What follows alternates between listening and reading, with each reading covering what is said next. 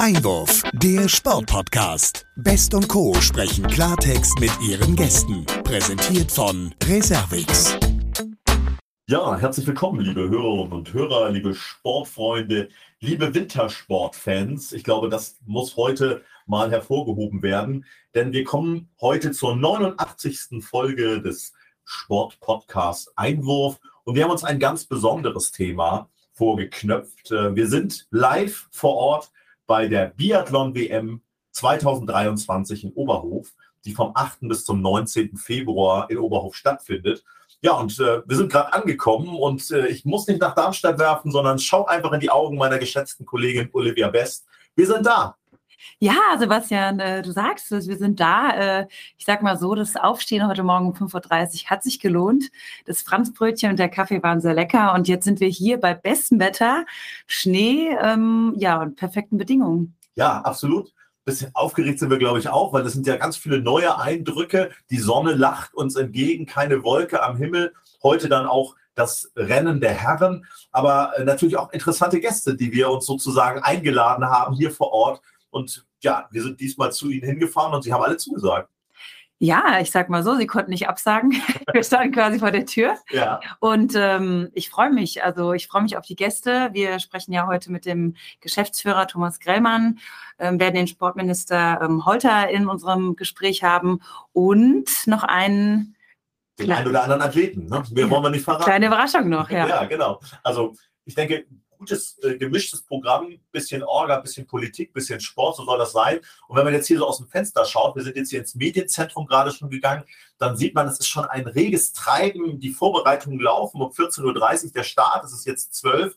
Also äh, auch so, ich sag mal, eine sehr positive Energie, die man hier erlebt. Total, ja. Also wir haben die Fenster extra geschlossen, sonst hätte man die Musik und die Atmosphäre schon äh, spüren können. Aber ich bin gespannt, was da heute Nachmittag noch passiert und freue mich, dass wir das hier gemeinsam mit unseren Gästen erleben dürfen. Absolut. Und wir haben ja auch schon ein paar ich sag mal, Bilder vor Augen, wenn wir an Hub Holding denken, wo wir ja auch schon waren und hier jetzt die Shuttles zu Tausenden die Menschen herbringt und äh, die Tribünen dann voll sind. Ich glaube, das ist dann auch wirklich Weltmeisteratmosphäre, die wir hier einatmen können. Allerdings, ja. Also ich bin gespannt, was die, die Zuschauer nachher bieten. Und man muss ja auch sagen, wir haben ja schon mal mit Philipp Naffrath gesprochen im Podcast. Mhm. Und als hätten wir es gewusst, ähm, darf er heute antreten, was natürlich ja besser nicht hätte laufen können. Da werden wir nicht genau hinschauen, ganz genau hinschauen, werden wir sozusagen neben die äh, Schusslinie stellen und gucken, ob alle Scheiben fallen bei Philipp Naffrath. Jetzt gehen wir erstmal rüber, freuen uns auf das Gespräch. Du hast es angesprochen mit Thomas Grellmann, der uns im OK-Büro erwartet. Ja, und ich freue mich auf einen ganz tollen Tag mit dir und mit Ihnen, liebe Hörerinnen und Hörer, dass Sie uns heute hier begleiten bei der 89. Folge.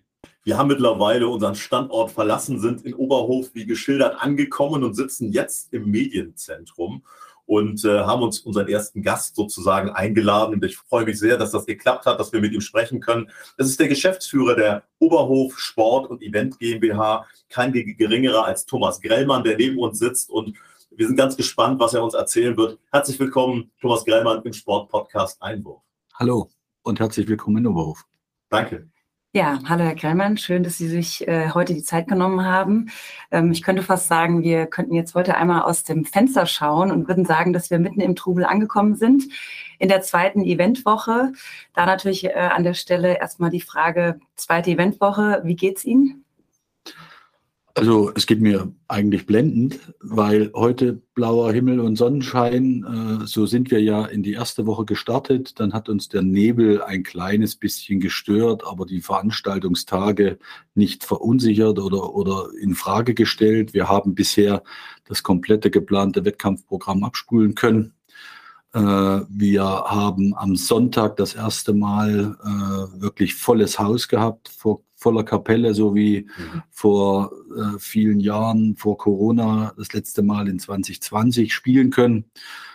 Ich glaube, die Infrastruktur hier oben, die veränderte durch den Umbau, hat ihre Bewährungsprobe bei Volllast bestanden. Es gibt paar kleinere Nicklichkeiten äh, bei An- und Abreise. Da müssen wir äh, nochmal nachsteuern und sind äh, in der Planung intensiv dabei, dass wir das kommende bevorstehende voll ausverkaufte Wochenende nochmal zu tun. Und von daher geht es mir wirklich gut. Das ist schön zu hören. Ja, wir haben vorhin schon zum Intro gesagt, dass es uns richtig, also sympathisch hier empfangen hat. Die Umgebung, die Menschen, es ist alles äh, sehr freundlich. Ähm, freundlich ist das eine, Verantwortung ist das andere. Und wir wollen natürlich auch Kraft unseres Podcasts, wo wir immer hinter die Kulissen gucken, auch mit Ihnen ein Stück weit das versuchen, auch im Sinne der Aufgabenstellung, die ein Geschäftsführer hat.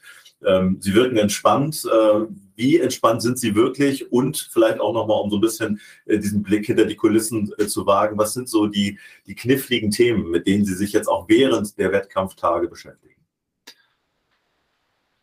Also entspannt nach außen wirklich, glaube ich, immer. Mhm. Äh, selbst in ganz schwierigen Situationen ist es auch wichtig, dass du ein Stück weit Ruhe und Ausgeglichenheit für dein Team vermittelst, auch wenn es noch so spannend ist. Mhm. Äh, wenn einem das gelingt, ist man, glaube ich, gut, was Führungskräfte betrifft, äh, weil es wichtig ist, dass man äh, eine gewisse Ruhe äh, und Ausgeglichenheit auch aufs, aufs Team übertragen kann. Äh, es ist bei weitem aber nicht immer so ruhig, wie es äußerlich den Anschein hat, weil äh, so eine Veranstaltung in dieser Dimension natürlich schon äh, ja, große Aufgaben und auch psychische Belastung mit sich bringt. Erinnern wir uns an das warme Wetter zu Beginn des Jahres oder über den Dezember hinweg. Äh, natürlich wussten wir da, äh, wir haben Schnee in Größenordnung in den Depots liegen und übersommert. Äh, aber nichtsdestotrotz wünscht man sich natürlich Winterwetter und es gab in den 30er Jahren ja auch schon Winter, die gänzlich ausgefallen sind. Ja. Und das wünscht man sich dann natürlich nicht. Man wünscht sich weiß, man wünscht sich äh, am liebsten stabile Minusgrade. Man wünscht sich blauen Himmel und Sonnenschein dazu, Pulverschnee, das sind ja so die Bilder, die man mit dem Winter äh, zu einer Weltmeisterschaft verbindet. Und das hat sich ja zum größten Teil bisher ganz gut eingestellt. Ja, da sind Sie jetzt gerade schon noch in einem Thema, das Sie ja auch ähm, sozusagen vor sich hertragen, was auch ein ganz großes, wichtiges Thema ist für die Region hier. Das ist das Thema Nachhaltigkeit und auch die Ökologie immer im Blick zu behalten. Wenn wir jetzt das hören, Schnee liegt in Depots, wie verträgt sich das?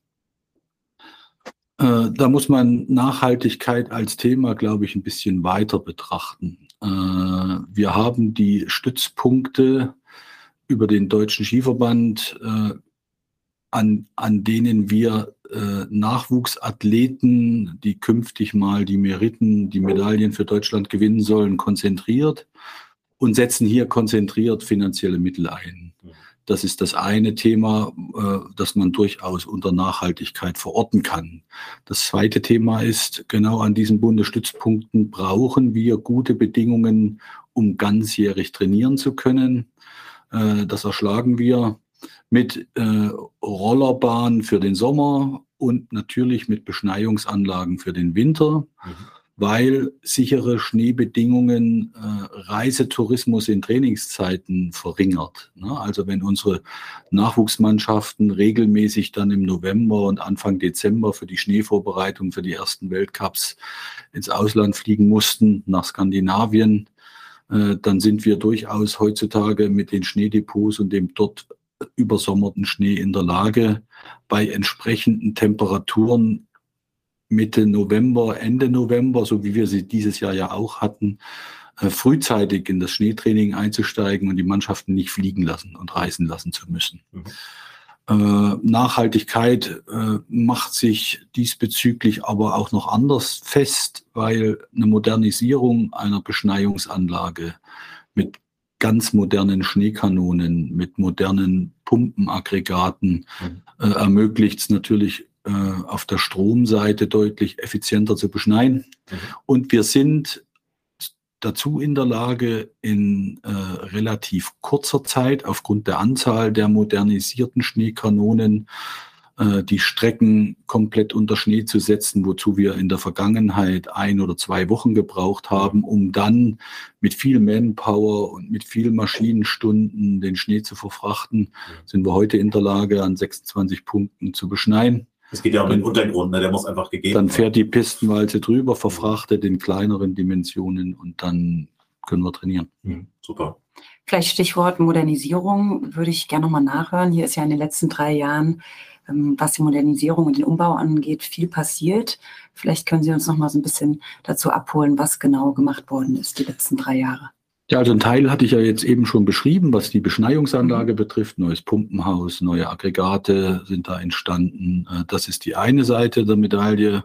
Die zweite äh, ist die, dass wir die komplette äh, Stadioninfrastruktur so aufgestellt haben, dass wir mit dem Stadion, so wie es jetzt dasteht, äh, sicher sind und sicher sein können, die nächsten 10 bis 15 Jahre im Konzert der großen Weltcup-Veranstalter weit vorn mitzuspielen, was die infrastrukturellen Rahmenbedingungen betrifft. Ne? Also es ist ein neues Wettkampfgebäude entstanden, das wir auch in den Sommermonaten oder in den Zeiträumen außerhalb von Weltcup oder Weltmeisterschaften als sportwissenschaftliches Gebäude mit dem ganzen Interieur nutzen können. Darüber hinaus ist äh, ein Garagenkomplex entstanden, auf dessen Dach sich die Sitzplatztribüne befindet, also äh, durchaus angenehmere äh, Besuchermöglichkeiten schafft. Äh, betagtere Besucher gehören ja auch zum Klientel mhm. derer, die sich Biathlon gerne anschauen und wenn die dann sitzen können, ist das heute sicherlich ganz angenehm. Ja. Äh, darunter, wie gesagt, äh, Möglichkeiten, ich sprach von Garagenkomplex, vier Großraumgaragen für die Technik, die hier im Einsatz ist, äh, um sie ordentlich über den Sommer zu bringen. Es stand Technik äh, doch zum großen Teil in den vergangenen Jahren ganzjährig im Freien. Mhm inklusive auch äh, der Schneekanonen und bei Strahlungsintensität von Sonne weiß jeder, Gummischläuche werden dadurch nicht besser, wenn sie in der freien Sonne das ganze Jahr stehen. Äh, also kann man da Technik deutlich deutlich schonender über den Sommer bringen. Mhm. Ja. ja. Vergessen habe ich das neu entstandene Schießstandgebäude. Also äh, die Zieleinrichtungen sind mit ganz viel Technik verbunden. Da braucht es eine ordentliche Herberge dafür, insbesondere natürlich bei den Weltcups auch. Äh, Videotechnik, die ja gerade den Schießstand als hochattraktiven Teil der Disziplin gut ins Bild setzt. Mhm. Äh, die einzelnen Schießergebnisse pro Schuss müssen angezeigt werden. Das ist mhm. mit viel Technik ja. äh, die Thematik verbunden und äh, dafür haben wir ein neues Domizil geschaffen. Ja, da gibt es auch viel positives Feedback. Das ist ja wirklich innovativ, auch wie sich das mittlerweile auch grafisch darstellt. Ich hatte es angesprochen, Ihre Verantwortlichkeiten. Ich würde da gerne noch mal so ein bisschen drauf eingehen, weil ein paar Dinge haben Sie jetzt ja schon genannt, aber es ist ja die Oberhof Sport und Event GmbH und die macht ja nicht nur Biathlon. Nein, die macht nicht nur Biathlon, sondern sie äh, hat auch in den Sommermonaten Veranstaltungen vor der Brust. Der äh, frühere Thüringer Wald Firmenlauf oder jetzt äh, umbenannt Firmenlauf Thüringen Süden, mhm. äh, initiiert durch die Industrie- und Handelskammer Südthüringens mit Sitz in Suhl. Äh, ist eine große Veranstaltung, die wir ausrichten mit 6.500, 7.000 Teilnehmern in der Vergangenheit. Äh, hochattraktiv, Gesundheitsthema, äh, das da ganz vordergründig gespielt wird, äh, ist zum Beispiel eine Veranstaltung. Äh, darüber hinaus gibt es den Plan, und da, der, dieser Plan wird zunehmend konkreter, dass wir den Langlauf-Weltcup 2024 hier in Oberhof durchführen werden. Ja. Und ich sag mal, mit der neuen Infrastruktur insgesamt wird sich Oberhof für zunehmend höhere Aufgaben äh, übers gesamte Jahr empfehlen, so wie Oberstdorf das ja auch in den Wintermonaten nicht nur mit einer oder zwei Weltcup-Veranstaltungen tut. Äh, ich glaube, Oberhof ist auf einem guten Weg sehr international. Der Rodel-Welt, die Rodel-Weltmeisterschaft sind gerade zu Ende gegangen. Auch da nochmal drauf geblickt. So wie, wie gucken Sie da drauf? Wie ist Ihr Fazit? Ja, ich war ja viele Jahre als Bundesstützpunktleiter und Olympiastützpunktleiter in Winterberg und Willingen unterwegs. Mhm. Als Olympiastützpunktleiter in Winterberg natürlich ganz dicht an den Rodlern, Skeleton, Skeletonfahrern und dann den Bobfahrern dran, äh, zum Teil auch mit sportwissenschaftlichen Aufgaben betraut. Von daher sind mir die Kufensportlerinnen und Sportler deutlich näher am Herzen, als man vielleicht so landläufig denkt. Ne? Der, das ist der Skifahrer und es mhm. gab ja immer eine äh, deutliche Rivalität zwischen Skiverband und Kufenverband. Ja. Äh, das nehme ich jetzt nicht für mich in Anspruch. Also es hat mich sehr gefreut, was sich da vorne an der Bahn entwickelt hat. Äh, zum einen infrastrukturell, zum anderen aber auch, äh, wie toll die Weltmeisterschaft der Rodler durch Zuschauer besucht war, äh, wie gut das OK um Uwe Theisinger diese Veranstaltung organisiert hat. À la Bonheur. Mhm. Ich hoffe, wir kriegen das bis zum Ende auch so hin. Ein bisschen neidisch gucke ich natürlich auf den Medaillenspiegel, weil der den nachzumachen im Biathlon durch die deutschen Athletinnen und Athleten und auch durch unsere Thüringer Starterinnen, mhm. äh, das, das dürfte dann doch deutlich schwerer fallen. Klar. Mhm. Ja, jetzt ähm, sind wir quasi schon in der Veranstaltungswoche angekommen, wollen natürlich jetzt noch mal ein bisschen nachfragen. Eine Veranstaltung in dieser Größenordnung bedeutet ja auch unfassbar viele Helfer, ähm, Leute, die mitarbeiten. Das heißt an der Stelle, wie viele Leute sind insgesamt hier in den zwei Wochen aktiv in der Vor- und Nachbereitung, auch was das Thema ehrenamtliche Helfer angeht?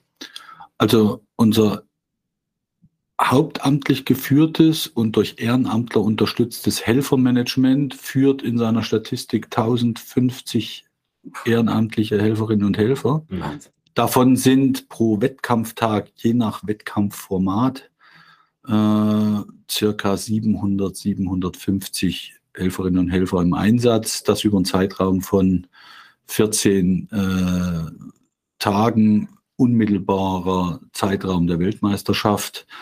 Äh, da braucht es schon viel Enthusiasmus des Ehrenamtes. An dieser Stelle ganz herzliches Dankeschön wieder an die vielen da draußen, die, die äh, ja ohne deren ehrenamtliches Engagement eine solche Veranstaltung mhm. nicht möglich wäre. Ich sage immer wieder, die ehrenamtlichen Helferinnen und Helfer sind die Seele der internationalen Veranstaltung, also auch dieser Weltmeisterschaft. Und äh, ihr ihr Zutun für einen Erfolg einer Weltmeisterschaft ist nicht äh, hoch genug einzuschätzen. Hm. Da bietet sich natürlich noch ein Thema an, das wir auch ansprechen wollen. Ehrenamt hat ja auch unter Corona gelitten, das muss man sagen. Auf der anderen Seite kann man es ja jetzt auch anders sehen, Gott sei Dank. Was hat sich möglicherweise auch rausgewachsen oder was nehmen Sie jetzt auch Positives mit durch diese drei Jahre, die uns ja doch ein bisschen äh, die Luft genommen hat und Veranstaltungen zum Teil gar nicht oder ganz anders stattgefunden haben. Wie ist da so Ihr Fazit oder andersrum, wenn man es positiv ausdrückt, was ist am Ende vielleicht auch übrig geblieben, was dann auch dem Biathlonsport oder auch Ihnen als Geschäftsführer hilft? Also zunächst hatten wir schon die Befürchtungen oder einige äh, in meinem Umfeld hatten die Befürchtung, dass Corona möglicherweise schon große Lücken in die Helferschaft reißt. Äh, Biathlon ist aus meinem Verständnis heraus schon eine so attraktive Sportart, dass ich mir darum wenig Sorgen mhm. gemacht habe. Und ich sage jetzt mal, die aktuellen Helferzahlen, so wie ich sie gerade genannt habe, sprechen ja eine deutliche Sprache. Ja. Äh, wir haben genügend Helferinnen und Helfer für diese Weltmeisterschaft rekrutieren können, gewinnen können. Und äh, von daher ist das eingetreten, was ich persönlich gedacht habe. Mhm. Eine Weltmeisterschaft ist am Ende aber auch immer so eine Zäsur, ein Schlusspunkt für viele äh, Helferinnen und Helfer, die über viele Jahre, Jahrzehnte dem Biathlonsport ehrenamtlich zur Verfügung gestanden haben. Es ist ein Höhepunkt ihrer Kampfrichterlaufbahn oder ihrer Helferlaufbahn. Also wir stellen uns schon darauf ein, dass nach Oberhof 23 es einen deutlichen Abbruch geben wird. Mhm. Aus Altersgründen. Mhm. Äh, ja, das ist auch was ganz Normales. Und dann müssen wir natürlich wieder aktiv in die Werbung gehen. Und da mache ich mir aber keine Sorgen. Ich glaube, wir werden äh, dafür jungen Ersatz finden, der dann natürlich über die nächsten Monate und Jahre auszubilden ist, damit wir dieselbe Qualität des Helferstamms auch in der Zukunft halten können. Mhm. Super.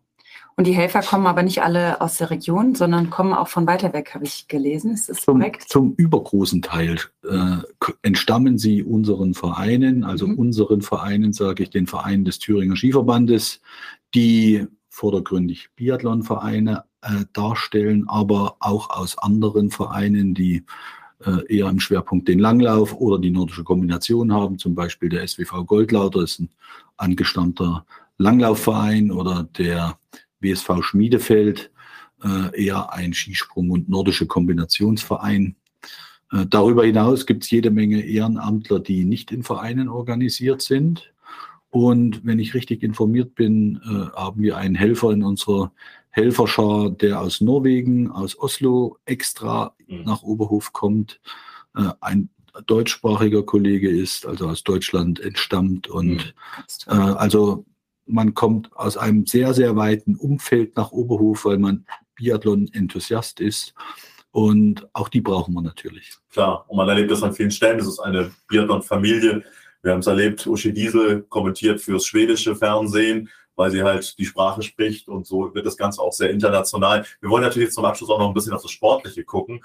Ähm, eine Goldmedaille von Denis Hermann, eine Silbermedaille sind mittlerweile auf der Habenseite, aber Sie haben es angesprochen, ganz so wie bei den Rudern wird es wahrscheinlich nicht werden. Was erhoffen Sie sich von dem, was jetzt so in den nächsten Tagen noch ansteht? Ähm, die 20 Kilometer ja eine sehr anspruchsvolle Disziplin, auch vor dem Hintergrund dieser schweren Strecke hier in Oberhof. Ähm, wie sind die Medaillenchancen, gerade auch bei den Herren heute? Also unsere Herren sind schon in der Lage, auch um eine Medaille mitzulaufen. Ich will nicht verhehlen, dass die no norwegische Übermacht derzeit schon erdrückend ist. Äh, man hat stellenweise schon den Eindruck, es ist eine internationale norwegische äh, Landesmeisterschaft äh, mit internationaler Beteiligung, ne? wenn wir die Ergebnisse anschauen der letzten Tage. Aber nichtsdestotrotz glaube ich schon, dass unsere Herren äh, durchaus in der Lage sind, um die Medaillen mitzulaufen. Ne? Wenn sie einen guten Tag haben, gut treffen. Wichtig, das erste Schießen fehlerfrei gestalten können. Ich glaube, dann bringt das eine Sicherheit auch, äh, die dann äh, Kräfte fürs Laufen freisetzt und, und nicht dann äh, irgendwo schon gleich wieder festmachen lässt im Kopf. Äh, das ist wichtig, dass das erste Schießen äh, erfolgreich gestaltet werden kann und dass sich das dann über den Wettkampf mhm. äh, stabilisieren lässt. Bei den Damen, Sie hatten es ja gerade angesprochen, ging es natürlich toll los mit der Goldmedaille. Und äh, da kann ich eine kleine Geschichte dazu erzählen. Ich habe ja. das tatsächlich geträumt in der Nacht, dass es passieren wird. Heute an den 10. Februar, weil es war mein Geburtstag. Und ich habe der äh, Denise dann am der, zur Siegerehrung am nächsten Tag, das war ja dann eine verschobene Siegerehrung, die ja. dann gemeinsam mit den Herren stattfand, äh, schon mitgeteilt, dass das mein schönstes Geburtstagsgeschenk war, das ich mir machen konnte.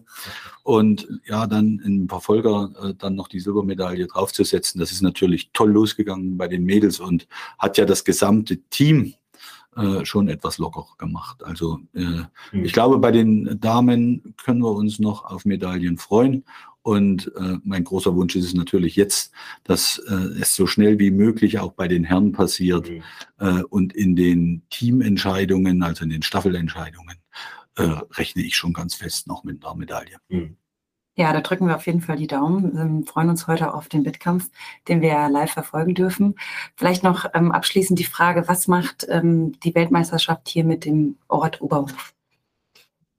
Ja, ich glaube, Oberhof steht ja für Hochleistungssport. Oberhof äh, war ein kleines Dorf, äh, das durch die äh, ja, leistungssportlichen Zielstellungen der damaligen DDR wahnsinnig ja, mit leistungssportlicher Infrastruktur entwickelt worden ist.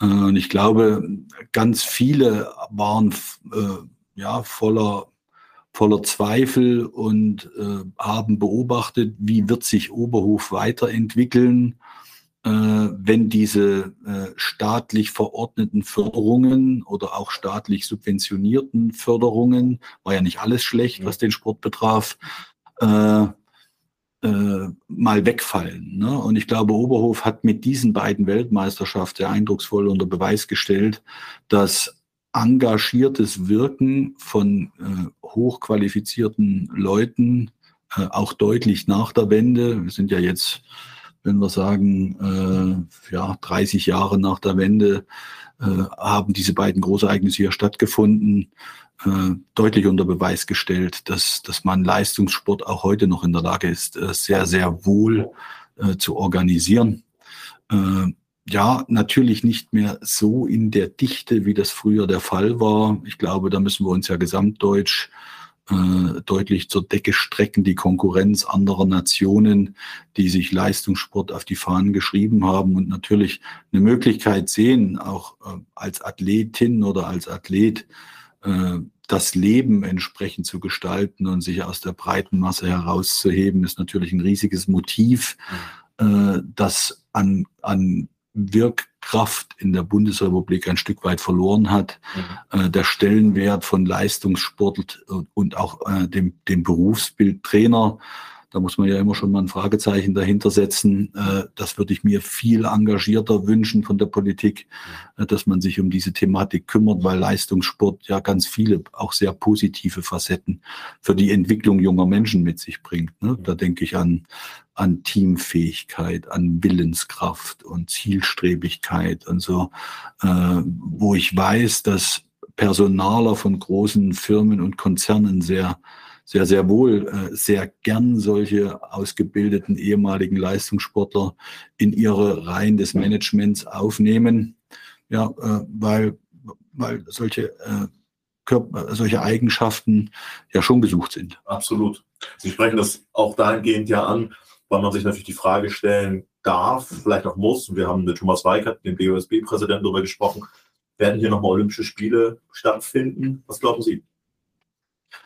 Äh, ich würde sagen, sage niemals nie für Deutschland. Ne? Deutschland hat sich ja nur schon zweimal äh, für Olympische Spiele äh, bewerben wollen, wo es eher das Veto der Bevölkerung ja. Ähm, als Entscheid gegen diese Olympischen Spiele gegeben hat.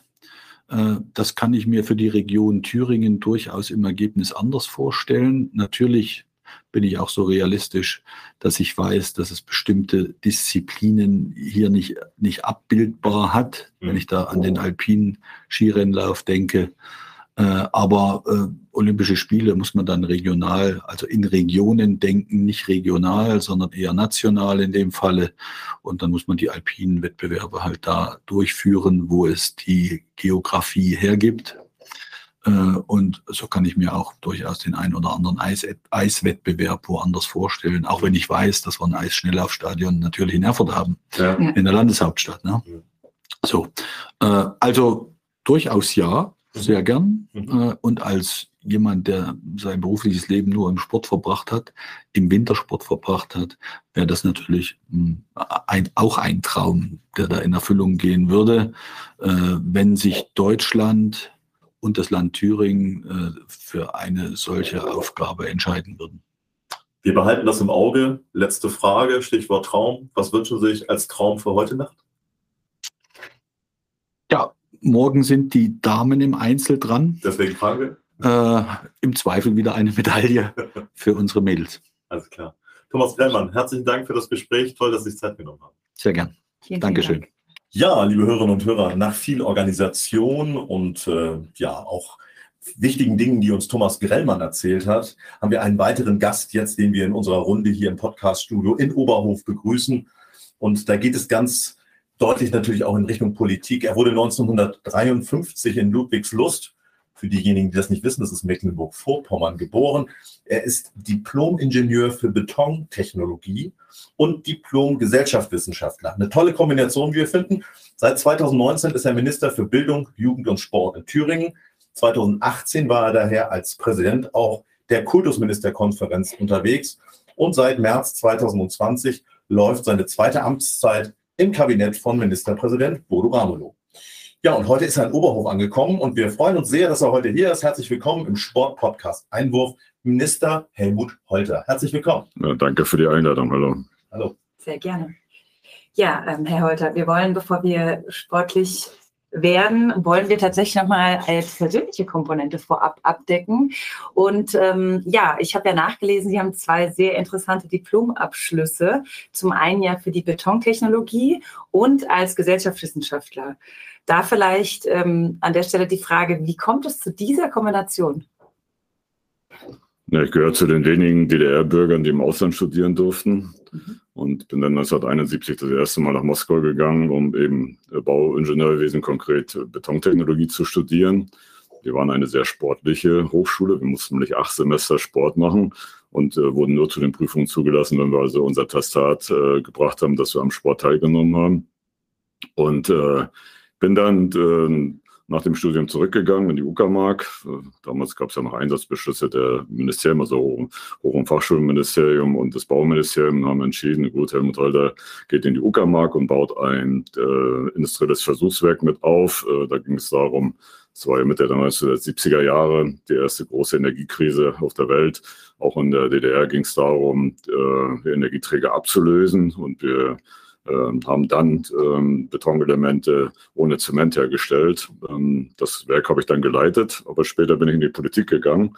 Und äh, 1985, weil ich dann schon die russische Sprache beherrschte, äh, bin ich dann nochmal nach Moskau gegangen. Das war eine sehr spannende Zeit, weil im März 85 kam Gorbatschow an die Macht und ich bin genau im September dort angekommen und habe die ganzen Umbrüche hautnah miterlebt und äh, es hat äh, wahnsinnig äh, Spaß gemacht und hat mich auch sehr geprägt. Ja, auf, die, ähm, auf den Kontakt nach Moskau möchten wir gleich nochmal zu sprechen kommen. Vielleicht aber vorab nochmal die Frage mit dem Hintergrund dieser beiden ähm, Diplomabschlüsse. Wie sehr hilft Ihnen ähm, das Ganze jetzt in, in der Politik damit also in der Politik hilft mir das unwahrscheinlich, weil auf der einen Seite ich als ähm, Student, aber auch später äh, sehr wohl nicht nur als Ingenieur und Leiter in dem Betonwerk gearbeitet habe, sondern ich habe Sonderschichten gefahren, ich habe mit den Arbeitern auch am Band gestanden und äh, Nachtschichten gemacht, äh, äh, rund um die Uhr gearbeitet. Also ich weiß, was es heißt, im Dreck und im Öl zu stehen und äh, äh, Betonelemente herzustellen. Ich war auf Baustellen, ich habe auch in Studentenbaubrigaden gearbeitet. Also ähm, das ist das Handwerkliche und das Gefühl zu haben, wie es ja den, den Menschen geht, die wirklich noch mit ihrem körperlichen Einsatz tätig sind, ist mir unwahrscheinlich wichtig. Ja, und das politische Moment, äh, sprich also den äh, den habe ich äh, ja bewusst auch gemacht, weil mir Politik schon immer gelegen hat, ähm, schon seit eigentlich seit Kindheit an äh, habe ich mich mit Politik auseinandergesetzt und mein Vater hat mir da auch sehr äh, bei geholfen, mich auf diesen Weg gebracht.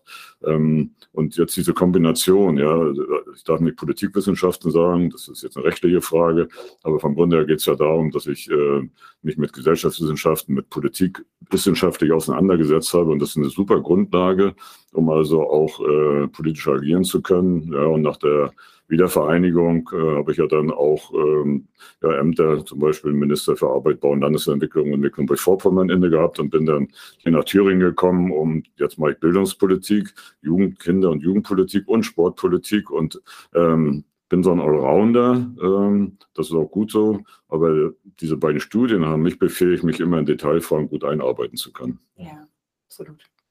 Ja, wenn wir vielleicht nochmal auf die äh, Moskauer Zeit zu sprechen kommen. Sie haben am Moskauer Institut äh, für Bauwesen studiert. Jetzt vielleicht ähm, im Hintergrund an die letzten, ans vergangene Jahr. Mit welchen Gefühlen und auch Gedanken schauen Sie jetzt heute nach Moskau? Ich bin total erschüttert. Ich bin auch wütend. Ähm, also der Krieg, den Putin angefangen hat, äh, das ist ein Krieg, den er auch gegen mich führt. Das habe ich auch im Landtag so formuliert. Ähm, weil natürlich, ähm, ja, ich lebe in der russischen Kultur, meine Frau ist Armenierin, ich lebe auch in der armenischen, kaukasischen Kultur. Ähm, das ist für mich eine, eine Bereicherung. Ähm, jetzt muss ich schon aufpassen, ob ich auf der Straße Russisch reden darf, werde ich schon schräge angeguckt. Das sind also alles solche Dinge, die jetzt ähm, eine, äh, eine Rolle spielen. So, und ich verurteile diesen Krieg, der muss äh, auch beendet werden. Ähm, wir hatten jetzt bei der einen Weltmeisterschaft, bei der Rodel-Weltmeisterschaft, waren äh, Männer dabei, logischerweise waren Männer dabei, die sind nach der Rodel-Weltmeisterschaft als Soldaten an die Front gegangen. Das lässt mich natürlich nicht kalt, sowas. Und wenn ich mir dann äh, das ganze Leid und die Verbrechen anschaue, die da in, in der Ukraine passieren, dann äh, kann man da nicht gleichgültig sein da ist was kaputt gegangen. Ja. Also diejenigen, die jetzt in der DDR groß geworden sind, kennen ja diese unverbrüchliche Freundschaft zur Sowjetunion. Ähm, das haben wir damals alle sozusagen mit der Muttermilch auch eingesogen. Ähm, und wie gesagt, ich habe sieben Jahre in Moskau gelebt, äh, große Bezie gute Beziehungen dorthin. Und äh, jetzt auf einmal äh, ist da etwas zerbrochen, was also faktisch wie so ein Cut ist äh, zu dem. Und äh, teilweise kann man auch mit Freunden oder Kommilitonen nicht mehr reden, weil die Putin klar unterstützen. Und dann gibt es andere, die eben kritisch zu Putin stehen, die das aber äh, so nicht artikulieren können, ähm, weil sie ja eben einfach dann verfolgt werden würden. Und äh, das ist schon eine schlimme Sache. Wie gesagt, 85, 87 die Perestroika, die Öffnung des Landes, auch äh, eine demokratische Diskussionskultur und das alles wieder durch die Putin-Herrschaft wieder zusammengebrochen. Deswegen in Russland wird ja bewusst davon gesprochen, wir haben wieder 1937, das war dieses schlimme Jahr, in dem Stalin äh, ja viele verhaftet hat und ermordet äh, hat. Äh, das sind eben Dinge, an die sich jetzt die, äh, nicht nur die russische, sondern eben an sich die Bevölkerung in den ehemaligen Sowjetrepubliken wieder erinnert. Und das, äh, das treibt mich um und äh, das kann einen auch nicht kalt lassen, eben aufgrund meiner besonderen Beziehung. Ja, verständlich. Ja, äh, vielleicht um nochmal auch die Brücke ähm, von, von Ihrem Studium jetzt ähm, hier nach Thüringen zu schlagen, auch hier zur, zur Biathlon-WM. Man muss ja sagen, wenn wir rausschauen, es hat sich hier in den letzten drei Jahren ein bemerkenswertes Wintersportzentrum aufgebaut. Natürlich auch mit dem Hintergrund, dass Sie, ja, äh, sag ich mal, mit der Betontechnologie sich, sich auskennen. Wie wichtig ist Ihnen äh, dieser Standort ähm, persönlich, aber auch hinter dem Hintergrund, dass es natürlich ähm, international und national eine hohe Anerkennung hat. Ähm, ja, wie wichtig ist das für den Standort Thüringen? Das ist unwahrscheinlich wichtig, als ich äh, angesprochen wurde, ob ich mir vorstellen kann, nach Thüringen zu kommen, äh, wurde mir ähm, ja, vom Ministerpräsidenten gesagt, es gibt drei große Themen. Das eine ist klar, Schule, Bildung, Unterrichtsausfall, Lehrermangel, Stichworte, die deutschlandweit eine Rolle spielen. Zweite große Thema ist äh, alles, was im Kindergarten passiert äh, und dass eben auch ähm, da der Personalschlüssel verbessert wird und die Beitragsfreiheit für den Kindergartenbesuch eingeführt. Und das dritte große Thema Oberhof. So, Oberhof muss entwickelt werden äh, zu eben einem äh, Wintersportzentrum. Mhm. Ähm, das waren so die drei zentralen Themen und ähm, äh, Oberhof äh, habe ich mich dann natürlich mit beschäftigt und ähm, Land und Leute kennengelernt, neben dem, was man allgemein wusste und habe mich auch mit den Sportarten intensiver beschäftigt. Klar, man kannte Biathlon, man kannte Rodeln, aber jetzt so die Feinheiten und was da an den Sportstätten wichtig ist und so, das habe ich dann hier bei den Weltcups äh, auch gelernt. Da haben mir dann auch ähm, Athletinnen und Athleten und Funktionäre äh, viele Dinge gut erklärt, wie das alles zusammenhängt. Und dann kann man eben, jetzt kommt das Ingenieurwissen äh, und das äh, Bauingenieurwissen dazu, dann kann man viele Dinge in, in Beziehung setzen und weiß, wie wichtig die Anlagen sind, damit erfolgreich Sport geführt werden kann. Persönlich muss ich sagen, habe ich da noch eine besondere Affinität dabei, weil ich war bei den beiden Bewerbungen einmal in Kroatien und in Slowenien dabei, äh, habe da auch für die Regierung gesprochen äh, und äh, wir haben dann erfolgreich den Zuschlag bekommen. Und dann möchte man natürlich von 2018 bis 2019 in kürzester Zeit die Baumaßnahmen durchgeführt haben. Zeigen Sie mir mal ein Objekt in Deutschland von der Größenordnung, welches in dieser kurzen Zeit äh, wirklich realisiert wurde. Und, ja, und jetzt eben mit äh, Beginn mit der Rodel-Weltmeisterschaft und jetzt mit der Biathlon-Weltmeisterschaft. Also ich sage so, ich, als, als Mensch genieße ich das einfach, wie das hier läuft. Und als Politiker sage ich, wir haben unser Wort gegeben als Landesregierung und haben gesagt, wenn wir den Zuschlag bekommen, wird investiert. Und wir haben so gesagt, selbst wenn wir den Zuschlag nicht bekommen, werden wir investieren, weil wir international wettbewerbsfähige, moderne Wettkampfstätten hier äh, errichten wollen. Das ist gelungen. Da kann ganz viel stolz drauf sein. Äh, wir haben ja bewusst auch noch einen Oberhofbeauftragten eingesetzt, der sich um die ganze, sage ich mal, das Management und diese Fragen hier gekümmert hat. Gott sei Dank ähm, hat das Herr Staatssekretär Schubert gemacht und es äh, ist aber eine Teamleistung. Ich äh, als Sportminister habe mit meinem Team auch die ganze Finanzierung bereitgestellt. So und das sind ja auch noch wieder wichtige Dinge. Das muss ja auch alles nach nach äh, Recht und Gesetz zugehen. Das muss ja alles sauber ablaufen. Wir wollen ja nicht hinterher irgendeinen sozusagen Negativ-Touch haben, weil irgendwo ein paar Euro nicht richtig eingesetzt wurden. Und äh, das, äh, glaube ich, kann mit dem guten Ergebnis, was wir ja hier haben, äh, dann nicht passieren, dass das also mies gemacht wird. Mhm. Ich möchte gerne nochmal im Bild bleiben. Gab es in dieser Zeit, so den letzten drei, vier Jahren, irgendwann mal die Situation, wo Sie politisch mal Beton anrühren mussten, weil Sie merkten, das geht irgendwie in eine falsche Richtung und mussten da auch mal ein bisschen den Ton und auch die Ausrichtung erhärten und verschärfen? Eigentlich nicht. Also es ging immer darum, dass wir als Sportministerium und ich als Sportminister auf die sportfachlichen Geschichten geschaut haben. Ähm, man kann viele Ideen haben, äh, von Architektur, von, von Logistik und vielen mhm. anderen Fragen. Ähm, und äh, meine Aufgabe als Sportminister war es jetzt wirklich, äh, dass die sportfachlichen äh, Kriterien auch äh, berücksichtigt werden. Und dann eben, zweiter Punkt, dass die Förderbedingungen, die eben äh, auch aufgeschrieben sind in Regeln, dass die eingehalten werden. Ja, ja da, äh, also in dem Zweckverband, der hier gearbeitet hat, äh, haben wir dann auch entsprechend Einfluss genommen, aber wir haben das äh, als Sportministerium mehr diskret gemacht im Hintergrund und haben dann das beeinflusst, äh, weil ich glaube, das ist auch der bessere Weg. Aber insgesamt muss man sagen, hat das alles gut geklappt, weil es geht hier um die sportfachliche äh, Geschichte. Ja, das werden den anderen Gesprächsteilnehmer ja auch erzählt haben. Es geht um ein Energie- und Klimaschutzkonzept und äh, äh, auch um ein logistisches Konzept äh, und viele andere Dinge mehr. Also das ist hier, wenn man so will, ganzheitlich etwas geschaffen worden, was nicht nur mit Sport zu tun hat, sondern auch, wenn es mal Gelingensbedingungen, das sowohl für die Sportlerinnen und Sportler, aber auch für die Zuschauerinnen und Zuschauer optimale äh, Bedingungen hier geschaffen wurden. Ja, absolut. Da werden wir gleich noch drüber sprechen in Sachen Nachhaltigkeit, Finanzierung natürlich wichtige Themen, die Sie da ansprechen. Wollen aber gerne an der Gelegenheit, das äh, denke ich, gebietet hier dieser Standort auch nochmal kurz zurückgucken, denn Sie hatten ja schon eine WM hier, die am 29. Januar zu Ende gegangen ist, die Rennrode-Weltmeisterschaften. Aus deutscher Sicht nicht ganz unerfolgreich, muss man sagen. Wie fällt Ihr Fazit aus?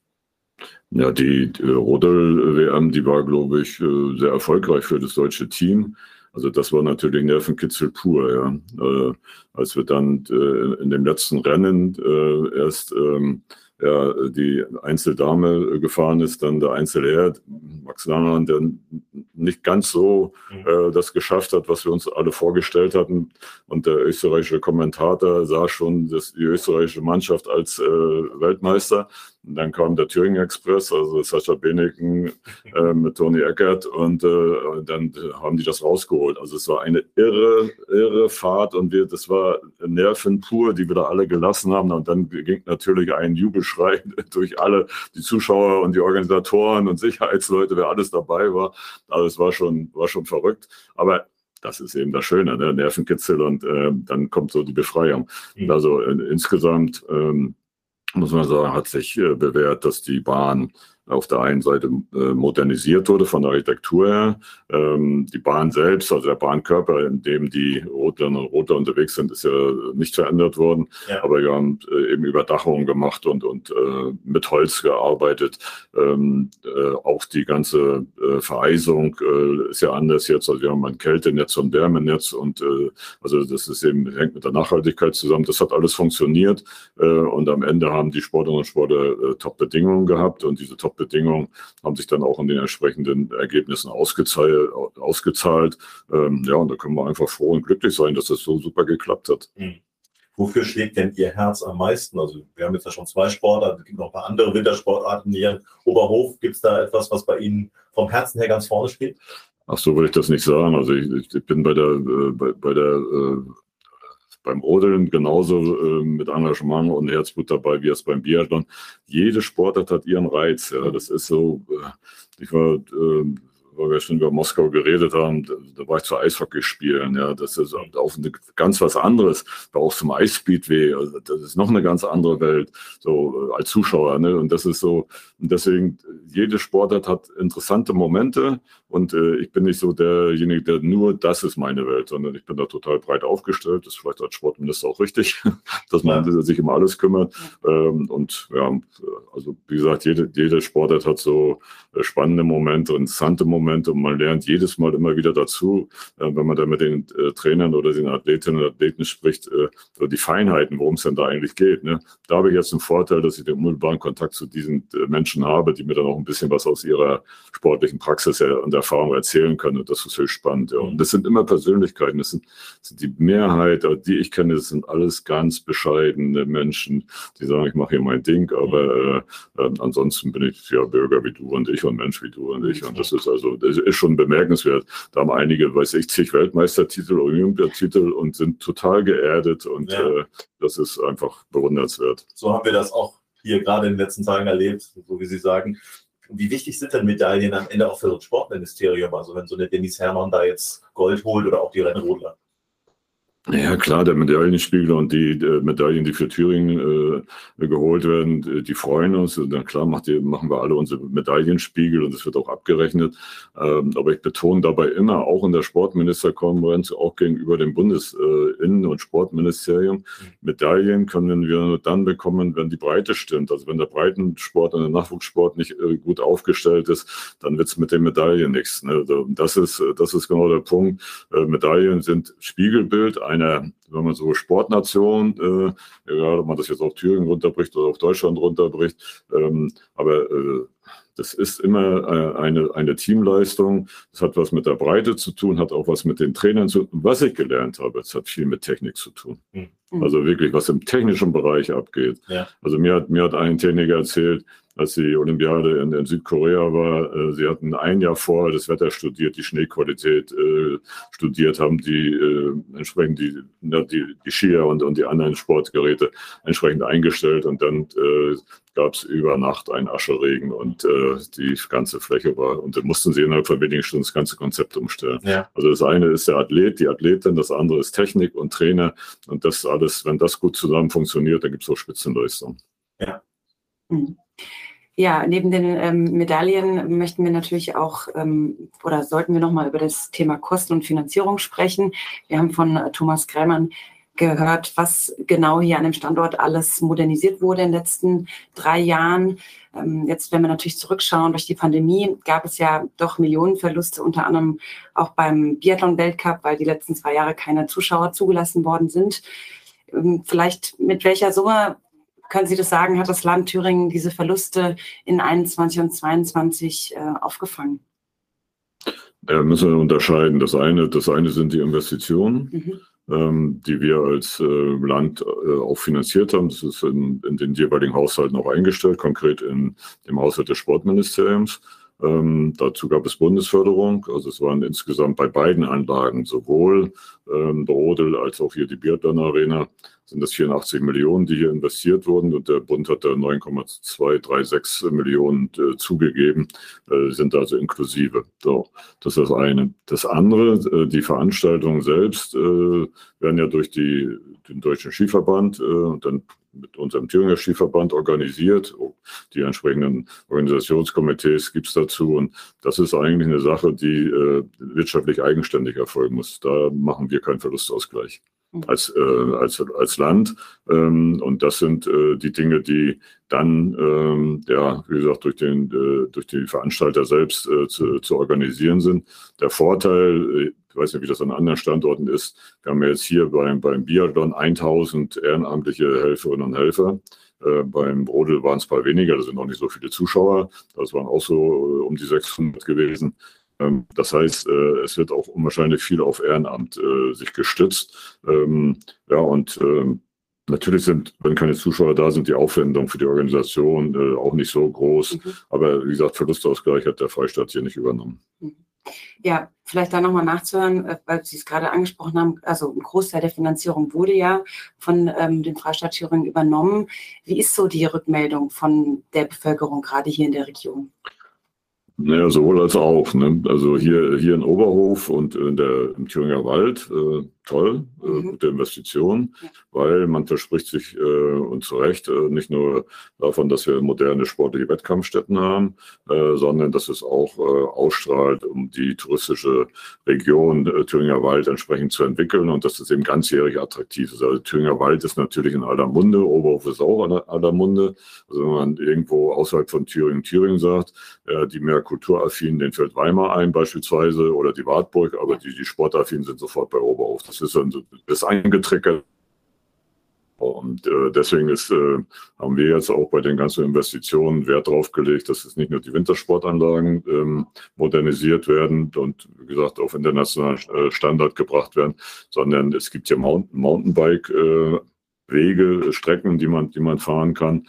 Wir haben den äh, einen Lift hier aufgebaut, der also auch Touristen befördert. Äh, also die Attraktivität als Tourismusregion ist natürlich riesengroß. Und wir haben jetzt als Landesregierung immer betont, das ist nicht nur was für Oberhof und den Thüringer Wald, sondern das hat eine Bedeutung für den Freistaat Thüringen, aber eigentlich für ganz Deutschland, weil das ist ein einfach Marketing, das ist Werbung und wir haben was vorzuweisen.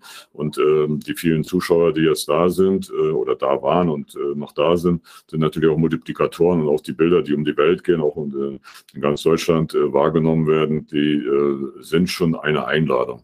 Und deswegen ist die Frage, dass es eben nicht nur um den Winter geht, sondern dass eben tatsächlich ganzjährig hier Programme stattfinden.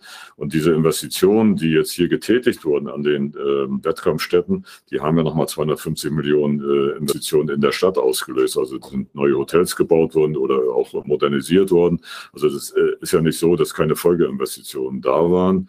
Ähm, das, glaube ich, muss man dabei berücksichtigen. Und wir haben logistisch natürlich auch eine, eine Vielzahl gemacht. Also sind Parkplätze gebaut worden und, und viele andere Dinge mehr, äh, die also ähm, ja einfach zum, sag ich jetzt mal, locker drumherum einfach dazugehören. Du kannst ja nicht nur eine super Wettkampfstätte haben und äh, links und rechts äh, ja die Zuwegung und die Abfahrten, die funktionieren nicht. Also das ist alles als ganzheitliches Konzept tatsächlich bedacht worden. Das ist unwahrscheinlich wichtig. Ja. Ich würde gerne noch mal auf einen Punkt eingehen. In unserem kurzen Vorgespräch vorhin äh, haben wir auch darüber gesprochen, Sie sind ja nicht nur Sportminister, sondern eben auch für Schule und Bildung verantwortlich. Und das ist ja auch ein Thema, gerade bei solchen Investitionen, das immer mit reinspielt, junge Menschen an Sportarten und gerade dann eben auch vor dem Hintergrund dieser Investitionen an Themen heranzuführen. Was würden Sie sagen? Ist dieser Link schon auch gelungen, auch in der Bevölkerung? Und was tun Sie dafür, dass das weiter in diese Richtung geht?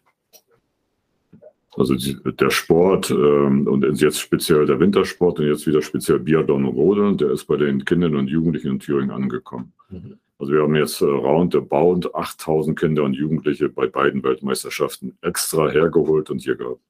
Wir hatten bei den Rodel-Weltmeisterschaften 20 Nationen äh, und wir hatten 20 Grundschulen, äh, also jeweils eine dritte Klasse, die Partnerin äh, einer Nationalmannschaft war.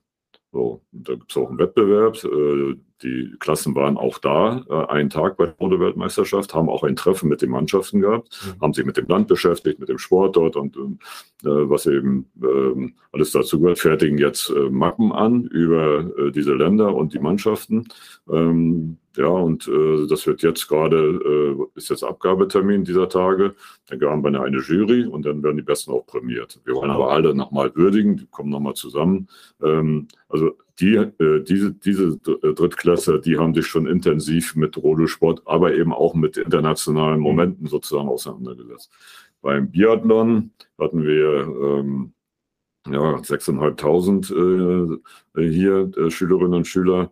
Wir haben eine Initiative gehabt, äh, Biathlon in Schule. Das äh, war in den Grundschulen. Da haben 70 Grundschulen in Thüringen mitgemacht. Mhm. Das war ein Wettbewerb. Die Schülerinnen und Schüler haben erst in der Schule äh, sozusagen gekämpft äh, und äh, da ging es um Laufen und ähm, äh, also es wurde auch geschossen, aber eben mit Lasergewehren, also das war das sagen wir, auch kindgerecht. Ja. Ähm, dann gab es einen Regionalwettbewerb und die Sieger sind dann äh, hier gekürt worden. Das haben wir am 8. Februar unmittelbar vor dem Start der Wettkämpfe hier in der Arena in Oberhof gemacht. Ähm, drei Grundschulen haben wir ausgezeichnet äh, und die anderen waren hier. Das waren an dem Tag waren 5.100 Schülerinnen und Schüler hier. Und dann haben wir noch Jugend trifft ähm, Biathlon. Das war dann ab Klasse 5 aufwärts.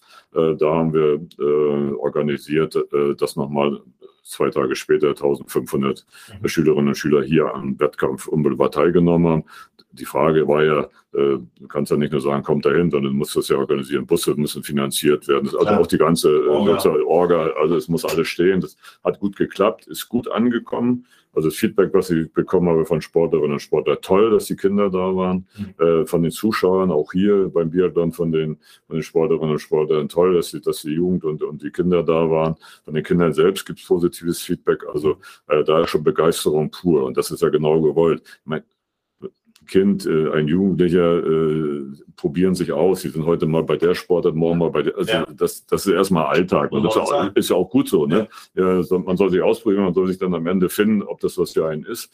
Und äh, der, der Standort Oberhof hat einen riesen Vorteil und das, den gibt es nur hier, dieses äh, diese äh, Situation, dass wir Wettkampfstätten eng beieinander haben, dass wir den Bundeswehrstützpunkt hier haben, also Fördergruppe, äh, Sportfördergruppe der Bundeswehr und dass wir das Sportgymnasium hier haben.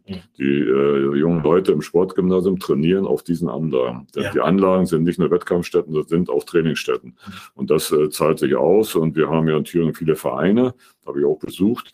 Ähm, und dort trainieren Kinder und Jugendliche. Beispielsweise, ich habe einen Verein besucht, der, um, Bi um Biathlon geht. Und wenn diese Schülerinnen und Schüler das Kriterium erfüllen, also die Sport, sportliche Kriterium erfüllen, aber auch die schulischen Leistungen haben, dann können sie hier zum Sportgymnasium gehen. Mhm. Das Gymnasium hat sowohl ein, in Thüringen sagen wir Regelschulteil, also meint Mittelschule mit Realschulabschluss und einen gymnasialen Teil. Und äh, die werden da vorbereitet. Und äh, wir haben ja an unseren Eliteschulen, an den Landesschulen auch äh, 13, also 13 Jahre zum Abitur. Also an ansonsten ist bei uns zwölf Jahre. Ja. Und für diese Schulen äh, haben wir 13 Jahre, weil einfach Training oder auch am Musikgymnasium gehört auch dazu. Ja. Einfach ja, mehr Zeit auch für den Unterricht äh, ist ja nachvollziehbar aufgewendet werden muss. Also wir schaffen da schon Bedingungen. Ähm, und wie gesagt, hier Oberhof das ist alles faktisch auf einer Handfläche und das sind ideale Bedingungen für alle Beteiligten. Ja, super. Also auch tolle Initiativen, die Sie da geschildert haben. Ich muss trotzdem einmal kritisch nachfragen, weil es uns gestern noch aufgefallen ist. Am Wochenende waren hier 24.000 Menschen. Es war quasi ausverkauft heute, würde ich sagen, wenig, weniger attraktiv und auch gestern etwa nur die Hälfte. Womit bringen Sie das in Verbindung? Ja, das muss man mal analysieren. Also Wochenende ist immer stärker, das ist klar. Ja. Ähm, da kommen auch viele, die äh, arbeiten, ähm, äh, haben dann die Möglichkeit herzukommen. Äh, das sind auch äh, spannende Wettkämpfe, äh, wo es dann also Massenstart geht oder die Verfolgung, die am letzten Wochenende war. Ja. Ähm, und äh, Warum es jetzt weniger sind, ähm, sagen wir um die Hälfte weniger, muss man sich nochmal anschauen. Ich würde sagen, 12.000, 13.000 Zuschauer ist auch schon mal äh, enorme Zahl. Ähm, aber, aber das ist halt auch eine einzigartige Weltmeisterschaft. Das ist eine einzigartige Weltmeisterschaft, das ist richtig. Und ähm, hat sicherlich auch mit dem Familienmanagement zu tun. Ja, äh, wie viel Zeit nehme ich mir dafür? Ähm, gibt es ausreichend Hotels, die ich hier äh, nutzen kann? Mhm.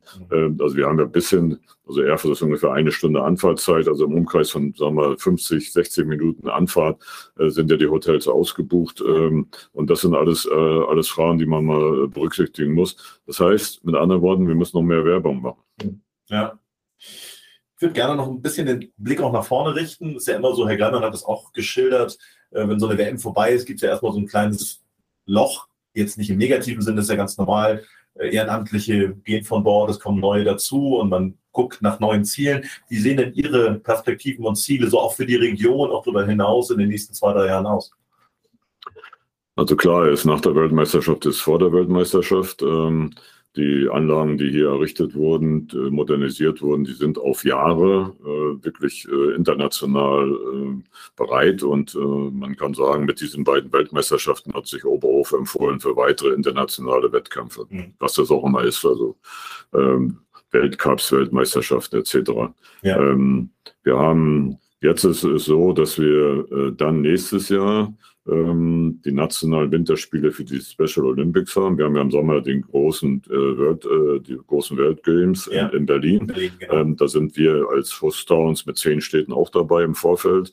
Ich muss äh, ganz kurz den Hörerinnen und Hörern sagen, hatten wir einen tollen Podcast mit Gerd Kraus. Wer da mehr wissen will, einfach reinschalten. Sorry. Alles gut. Äh, muss man jetzt nicht viel erklären. Also das ist auch eine, eine besondere Herausforderung. Also die werden hier sein. Vorher findet aber äh, finden die Weltcups statt äh, und es wird auch ein Skilanglauf-Weltcup stattfinden. Mhm. Das heißt, äh, wir, wir haben nächstes Jahr schon weitere Geschichten. Wir haben in Oberhof ja auch Chancen, äh, Chancen ähm, äh, den Skisprung stattfindet und wir wollen die nordische Kombination wiederentwickeln. Also nordische ja. Kombination ist äh, hier zum Erliegen gekommen, aus welchen Gründen auch immer. Äh, wir haben einige, aber äh, wir wollen das entsprechend entwickeln. Früher in der DDR war das ja ja. der Standort. Richtig, ja. Und das ist irgendwie, ich kann es nicht erklären, aber irgendwie ist es, äh, findet es nicht mehr in dem Maße statt, äh, wobei Einzelne hier sind, äh, die sich auch damit beschäftigen. Ähm, das müssen wir also entsprechend weiterentwickeln. Das äh, ist ein großes, ein großes Thema. Ähm, ja, und ähm, äh, dann bereiten wir uns auf, auf nächste Dinge vor und, und äh, Oberhof kann sich immer wieder bewerben. Mhm. Wir haben hier in der Nähe noch äh, Suhl, ähm, ja. die nächstgrößte Stadt. Da haben wir ein Schießsportzentrum, das muss modernisiert werden. Das äh, wollen wir in Angriff nehmen, weil wir auch hier den äh, Bundesschützpunkt Schießen äh, eingerichtet haben, also sowohl Bogenschießen als eben auch äh, naja, mit äh, anderen Waffen, Pistolen und so weiter äh, schießen. Und da müssen wir investieren. Und die, diese Wettkampfstätte, die wollen wir entsprechend auch fit machen für, die, die ist international, aber die muss jetzt natürlich an neue Kriterien und Bedingungen der internationalen Verbände auch angepasst werden. Und da ja. gibt es auch Sicherheitsbestimmungen, die sich auch verändert weiter. Also es gibt immer was zu tun und äh, das ist die nächste große Investition, die wir vorhaben und das steht also auch äh, äh, auf der, auf der Agenda. Ja, und dann wollen wir das, was ich erst beschrieben habe mit den Kindern und Jugendlichen, das soll jetzt nicht nur eine Eintagsfliege gewesen sein, sondern das soll jetzt kontinuierlich äh, stattfinden, weil die Initiativen die ja stattgefunden haben, sind teilweise durch Sponsoring und Privatgeld äh, äh, äh, dann auch ermöglicht worden. Ja. Ich will das mit dem Haushalt 2024 anmelden, dass dann also äh, auch äh, solche Dinge regulär stattfinden können und man auch die Planungssicherheit hat, weil ja, Begeisterung hatte ich schon gesagt, Kinder und Jugendliche sollen es nicht nur am äh, Computer oder Fernsehen erleben, sondern das, das Erlebnis vor Ort ist immer noch ein ganz anderer Eindruck, der dahinter, also beim hinterlassen bleibt. Und ähm, ja, da gibt es also viel zu tun und äh, deswegen äh, muss der Weg, den wir jetzt begonnen haben, einfach weitergegangen werden und äh, weitere Investitionen hier erfolgen und Breiten- und Nachwuchsarbeit tatsächlich entwickelt werden. Man merkt es, wenn man ihnen zuhört, da ist viel Energie drin, dass sie das mitleben und dass da auch äh, noch vieles passieren wird. Ähm, daher bringt es uns zu der Frage, wenn Sie sich um all das nicht kümmern, kümmern müssen, mal einen Augenblick Auszeit haben, was entspannt Sie? Was, was machen Sie, damit es dann auch mal ein Gegengewicht gibt? Also ich, ich beginne meinen Tag mit Frühsport. Oh ja. Ja, das ist ähm, also jeden Tag so 30 bis 40 Minuten, äh, manchmal auch mehr. Mhm. Äh, wahrscheinlich, ich habe mir da ein paar Übungen zurechtgelegt, ähm, die ich auch immer wieder gerne mache. Äh, ich nenne das Kraft-Yoga. Äh, also es hat was mit, auf der einen Seite das ja Spaß machen, ja. Äh, Spaß an der Freude. Auf der anderen Seite, ja, muss man auch, Sie haben ja mein Geburtsdatum genannt oder das Geburtsjahr genannt. Ähm, ja, das hat einem, kann ich nur auch meiner Generation empfehlen, äh, sich fit zu halten. Ja? Mhm. Sonst rosten die Gelenke ein oder so. Also man sollte schon alles irgendwie in Bewegung halten.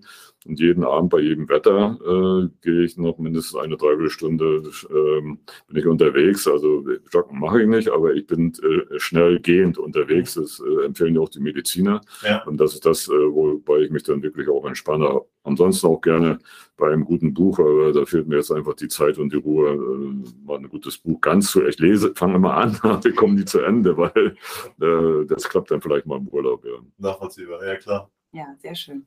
Vor allen Dingen beim Laufen kriegt man ja tatsächlich auch mal ein bisschen den Kopf frei. Tut ja sicher dann nach so einem langen Tag auch gut. Das, das Spannende dabei ist, dass unser Gehirn ganz interessant konstruiert ist. Unser Gehirn hat mehrere Speicherplätze und äh, durch sportliche Betätigung wird ein bestimmter Speicherplatz ange, mhm. an, angesprochen. So, man kann sich also, egal was jetzt Wissen oder Erfahrung, also was man so aufnimmt, äh, wird durch sportliche Aktivität da abgelegt. Äh, wenn ich durch Musik angetriggert werde, wird ein anderer Bereich angesprochen.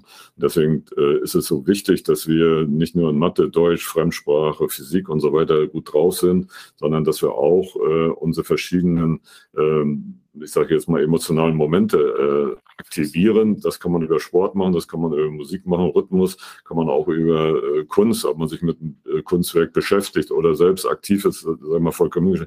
Das sind einfach, also ist jetzt, die Wissenschaftler werden sich jetzt aufregen, das sind vielleicht genau diese Eselsbrücken, die man braucht. Also ich meine, das ist so der Begriff Eselsbrücken, dass man einfach auch sein Gehirn so aktiviert ähm, an den verschiedensten Stellen, dass man also dann auch das Wissen abrufbereit hat. Und das, also ich sage das deswegen, das kommt der Bildungsminister besser, weil wir reden, wir reden viel über künstliche Intelligenz. Aber der Mensch muss immer noch der bestimmende, das bestimmende Element dabei bleiben. Und ich muss das Urteilsvermögen haben. Was spuckt denn die Maschine dort aus? Ja, so und, und das, deswegen hat das was mit sportlicher Betätigung, musischer und künstlerischer Betätigung zu tun. Das ist also unwahrscheinlich wichtig, dass wir uns ganzheitlich als Menschen entwickeln. Und äh, das darf man auch nicht nur in der Jugend machen. Das muss man eigentlich sein ganzes Leben machen. Ja. So, und das, äh, das, das ist genau das, äh, wo ich sage, äh, denn auf einmal kriegst du Freude an dem Ergebnis. Und du wunderst dich, wo kommt das her? Und ja. das ist genau eben durch sportliche Betätigung. Da soll jeder seinen Sport finden. Das ist, äh, da geht es auch gar nicht darum, Höchstleistung zu bringen, aber man merkt, wie auch der, der Körper fit wird, der Rücken nicht mehr wehtut. Äh, ja, und all, all diese Dinge, die dazugehören. Also deswegen Sport mhm. ist einfach äh, ja, gesundheitserhalten haben wir gar nicht gerechnet, dass wir so einen schönen Appell hier noch mit eingebaut haben. Ja, schon erklärt. Ja, vielleicht ähm, abschließend äh, möchten wir auch mit Ihnen das Entweder-Oder-Spiel spielen. Oh wir haben da drei Fragen uns ähm, zurechtgelegt. Und äh, ja, die erste wäre, ähm, was ist realistischer für Sie? Olympische Winterspiele in Oberhof oder Olympische Sommerspiele in Hamburg und Kiel?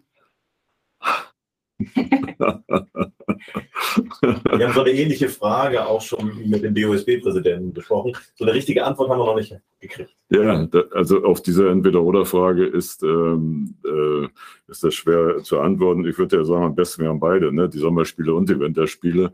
Ja. Ähm, aber wie ich so höre, äh, ist es leichter, den Zuschlag für Winterspiele zu bekommen. Also deswegen, was realistischer ist, äh, schwer zu sagen. Aber wenn ich äh, sagen darf, dann wünsche ich mir tatsächlich solche Spiele in Oberhof. Sehr gut, ja, das wünschen wir uns auch. Super. Ja, dann die zweite Frage. Ähm, Im Bob mit Bodo Ramelow oder lieber in der Biathlon-Staffel mit Dietmar Bartsch?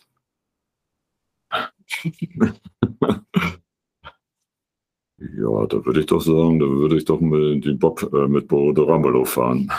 Sehr gut. Und abschließend die Frage, vielleicht ein bisschen einfacher, Urlaub in Bayern oder auf den Kanaren? Weder noch in Kalper, Mittelmeer in Spanien. Sehr gut. Okay.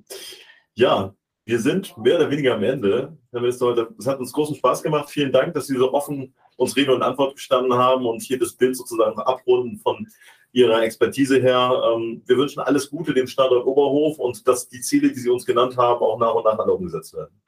Danke für das äh, spannende und auch unterhaltsame Gespräch. Ja, danke auch. Alles Gute für Sie. Für Sie auch, danke. So, meine Damen und Herren, und jetzt werden wir sportlich. Er kommt quasi direkt von der WM-Strecke beziehungsweise vom Training. Und wir haben schon im Juni in Ruppolding in der Folge 75 zuletzt mit ihm sprechen dürfen, anlässlich der Biathlon Sommer WM 2022. Und ja, heute wollen wir natürlich weitersprechen. Er ist gebürtiger Füssener und war gestern mit auf der WM-Strecke über 20 Kilometer. Und äh, seine Titel müssen wir nicht alle aufzählen, aber er war unter anderem Junioren-Weltmeister mit der Mannschaft 2014 und seit 2017 im Weltcup-Team, im Weltcup-Zirkus unterwegs. Ja, und jetzt sitzt daneben uns, wir sagen nochmal herzlich willkommen, Philipp Nabrat. Hallo. Hallo, danke. Hallo Philipp. Ja, du bist äh, gestern ähm, WM 9. geworden, über 20 Kilometer. Ähm, jetzt hast du eine Nacht drüber geschlafen. Wie zufrieden bist du mit dem Ergebnis von gestern?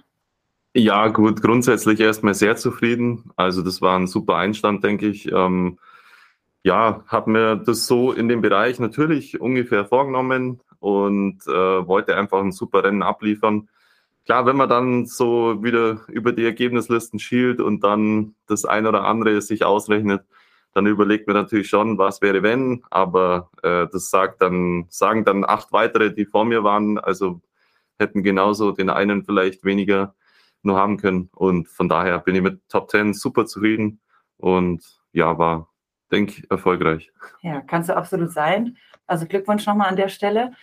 Vielleicht da nochmal die Nachfrage, bis zum letzten Schießen war ja vielleicht noch ein bisschen mehr drin. Merkt man das dann direkt, wenn man dann quasi in die Strafrunde geht man ja dann nicht, aber wenn man dann weitergeht, dass man vielleicht merkt, okay, ich muss jetzt zusehen, dass ich ein bisschen schneller laufe. Äh, ja, klar, man hat natürlich gewusst, dass was drin ist. Ähm, Gerade nachdem ich zweimal dann fehlerfrei geblieben bin, äh, da steigt dann natürlich der Pegel schon in einem selber. Äh, man, man, ja, merkt, dass der Stresslevel ein bisschen nach oben steigt und will dann schon das bestmöglich dann wieder machen beim nächsten Schießen. Und ähm, ja, ist mir dann nicht ganz gelungen, dann quasi zum zweiten liegend, also zum dritten Schießen, das äh, voll auszublenden. Äh, habe eigentlich schon mich auf das beruht, dass mein Liegendanschlag eigentlich vermeintlich schon der bessere Anschlag momentan ist. Ähm, Nachhinein, beziehungsweise momentan äh, bin ich froh, dass auch stehend relativ gut funktioniert. Mhm. Äh, aber wie gesagt, war es dann im Liegend äh, die zwei Fehler, ja, die das Ganze dann natürlich zunichte gemacht haben. Und äh, mental, ja, ist es dann erstmal so ein Einknicker. Ähm, wo man dann auch auf die Runde geht und merkt, okay, das war es jetzt wahrscheinlich für die Medaillen oder für, für ganz nach vorne. Ja. Aber nichtsdestotrotz heißt dann trotzdem nochmal Gas geben und sich nicht unterkriegen zu lassen und auch gerade gegen die tiefen Verhältnisse nochmal anzukämpfen. Sind ja so 12.000 Menschen etwa auf der Tribüne gewesen. Merkst du die Reaktion, wenn dann der Fehler kommt, so auf der Tribüne, kriegst du das mit? Ja, klar. Also da, da merkt man natürlich schon, äh, wie, die, wie wir die miteifern und, und schreien. Ja, ähm, ja das, das kriegt man definitiv mit. Ja, 20 Kilometer ist ja eine ganz schöne Strecke. Da die Frage, wie geht es dir heute körperlich? Äh, ich denke mal besser als den anderen Jungs, aber ich muss auch sagen, ich habe es heute schon ganz gut gemerkt. Äh, freue mich jetzt kleiner auf Physiotherapie und äh, dann äh, ja, heißt es nur noch Beine hochlegen und ähm, genau ja, also das ist schon ein harter Knochen, den wir da gestern dann durchzogen haben. Glaube ich, ja. Wie war das für dich mit der kurzfristigen Nominierung? Ähm, also es war so teils, teils kurzfristig. Ähm, ich habe letzte Woche eben kam dann die Info, dass wir in den Einzelrennen eben die fünf Startplätze haben. Mhm. Dann hat mein Trainer schon so ein bisschen angedeutet, hey, also das könnte schon vielleicht funktionieren oder wir ähm, würden dich schon da mit reinnehmen. Und äh, Dienstag, ja, mach dich bereit auf den Einzel. Äh, Final kann das Go dann, ja, dann letztendlich zwei Tage vorher, so ungefähr. Äh, Sonntagabend, Montag früh dann wirklich. Und ja, klar war es halbwegs kurzfristig, aber ich habe mir jetzt immer so im Training gehalten, dass ich immer ready gewesen wäre, äh, wenn irgendwas gewesen wäre. Und äh, daher war ich schon gut vorbereitet. Sehr gut. Wenn wir jetzt nochmal so ein bisschen nach vorne schauen, auf die nächsten Tage, Massenstart und Staffel stehen ja noch an. Wie stehen jetzt deine Chancen so nach dem neunten Platz, dass ähm, die nächsten Tage vielleicht nochmal ran darfst oder musst? ja, ich denke ganz gut. Also ja, die eine oder andere Chance rechne ich mir aus. Genau, ihr habt es richtig äh, gesehen. Ich bin für Massenstart qualifiziert. Allerdings stehen da drei Sterne bei mir, weil die, der Nationalverband nur vier ähm, Athleten stellen darf. Mhm. Äh, deswegen bin ich dann der Fünfte. Ist eher eine, eine schöne Luxussituation jetzt für die Trainer. Äh, Im Fall sollte er da auch noch was sein, kann ich da nachrücken. Ähm, ähm, wie die dann die Einsatzkonzeption dann letztendlich gestalten, kann ich jetzt über die drei nächsten Rennen noch nicht genau sagen, aber bei einem kann ich mir durchaus nur einen Start ausrechnen. Nur das Oberhof ja in diesen Tagen wirklich der Mittelpunkt der Welt für den Biathlonsport. Man merkt es ja auch. Der Ort pulsiert, äh, Wochenende war es ausverkauft. Wie erlebst du die Atmosphäre jetzt auch so aus Athletensicht? Äh, wie, wie wirkt das auf dich? Auch vor dem Hintergrund, dass es natürlich Tage gibt, das ist ein bisschen voller, an anderen ist es nicht ganz so voll. Mhm. Ah ja, also extrem gut. Ähm, tolle Stimmung, wirklich. Da merkt man, dass das Biathlon-Fieber, äh, das ist hier ganz tief verwurzelt, würde ich sagen, in Gesamtthüringen, auch mit Sachsen, äh, überall, äh, was jetzt auch den nördlicheren Teil von Deutschland anbetrifft. Äh, kommen hierher, wollen hier ja ein schönes Erlebnis und feiern natürlich mit uns ähm, Biathleten das, das ähm, tolle Flair bei der Weltmeisterschaft das macht schon echt Spaß. Und ja, hier ist einfach ein super Ort dafür. Ich denke, wenn man drumherum sieht, sieht man relativ viel grüne äh, Flächen und hier oben hat es einfach äh, super Verhältnisse mit ja wirklich viel Naturschnee. Wenn man auch drumherum äh, außerhalb mal laufen will, ist auch echt genial möglich. Mhm. Und äh, man merkt einfach, da, da kommt auch diese, dieser tiefe, ja, äh, diese tiefe Begeisterung schon von der gesamten Bevölkerung einfach äh, mit, ähm, in, in jeder Altersschicht, würde ich sagen. Und das ähm, ja, macht schon aus und war, durfte jetzt auch zweimal mit zur Siegerehrung, das haben wir jetzt nicht entgegenlassen, ähm, mit der Denise natürlich. Und ähm, ja. war auch super Stimmung vorne schon bei der Metal Plaza, genau. Klasse, ja. Ja, auch sehr international, das merkt man ja auch, wenn man sich hier so ein bisschen durch die äh, durchs Gelände schlängelt. Ähm, wollen wir gleich nochmal auf die Strecke gucken. Die Biathlon-Strecke in Oberhof gilt als eine der schwersten der Welt. Warum ist das aus deiner Sicht so? Ja, kann ich schon, denke ich, zustimmen. Ähm, ja, es ist eigentlich ähm, von der Höhenmeter allein schon einer von der schwersten, würde ich sagen. Klar, weil der erste Anstieg einfach dieser legendäre Birksteig mhm. äh, da hoch schon mal ähm, ja, einem einiges abverlangt. Man muss da unheimlich taktisch schon äh, vorgehen, sich da wirklich die Körner noch ein bisschen zurückhalten, aber trotzdem äh, das Tempo hochhalten und äh, schauen, dass man da ja gut in die Runde kommt. Ähm, ich würde sagen, das ist dann so der erste Teil. Und ähm, ja, irgendwann merkt man, okay, jetzt hat man schon echt einen großen Teil von der Strecke geschafft, aber der zweite Teil kommt jetzt erst, der auch noch mal wirklich was in sich hat. Ja. Und ähm, ja, das dann auch wirklich ähm, durchzuziehen und da nicht einzuknicken irgendwo auf der Runde. Äh, darum gilt es dann auch. Ähm, und, und das macht vielleicht auch so den besonderen Reiz aus. Und natürlich dazu die, die äußeren Verhältnisse dazu, die manchmal extrem schwierig werden können. Mit Wind, äh, auch auf der Laufstrecke, mit Gegenwind. Mhm. Also da, äh, ja, glaube, wir haben einige Athleten auch schon viel erlebt, ähm, was hier schon so geboten war, auch mit Nebel ähm, teilweise. Ja, ja. Genau. Ja, du sprichst es an. Also ähm, die Höhe hier ist so rund 800 Meter. Ist es gut so für Athleten? Ist es eine Höhe, auf die ihr gut klarkommt? Oder ja. könnte es lieber ein bisschen tiefer oder höher sein? Wie siehst du das? Äh, theoretisch, gut, wenn es noch höher wäre, das wird es dann wirklich zum, zur absoluten äh, Königsstrecke machen. Ja. Ähm, weil die Höhe macht ja oft auch echt nur einiges aus, wenn man jetzt da in die ähm, Orte Südtirol äh, mhm. schaut. Da sind wir auf der Höhe unterwegs, da gilt es auch brutal gut, das sich einzuteilen. Ähm, und von dem her finde ich es hier ganz angenehm, dass es jetzt nicht super hoch ist, sondern unterhalb der mittleren Höhe. Ja. das macht es dann eigentlich schon eher wieder gut laufbar. Und ähm, Mhm. ja. Wenn wir jetzt hier aus unserem Podcast-Studio gucken, dann sehen wir Kaiserwetter.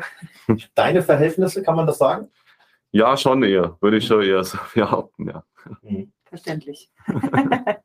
Wir möchten gerne an der Stelle mit Blick auch auf das Rennen gestern noch eine Regelfrage einbauen von einer Hörerin, die uns geschrieben hatte und die uns fragte, ähm, wie die Zuteilung im Schießstand erfolgt. Mhm. Weil es ja so ist, dass im Prinzip in 30 Sekunden Abständen gestartet wird und dann kommen ja die Sportler doch mit größ größeren Verzögerungen rein. Wie, wie ist da das Regelwerk vor dem Hintergrund? Ja, genau. Also das kommt ganz auf die Disziplin drauf an. Äh, wie gesagt, jetzt sind wir hier beim Einzelstart mit 30 Sekunden, das heißt Sprint, Einzel, äh, diese Rennen. Und genau, wir starten 30 Sekunden Abstand.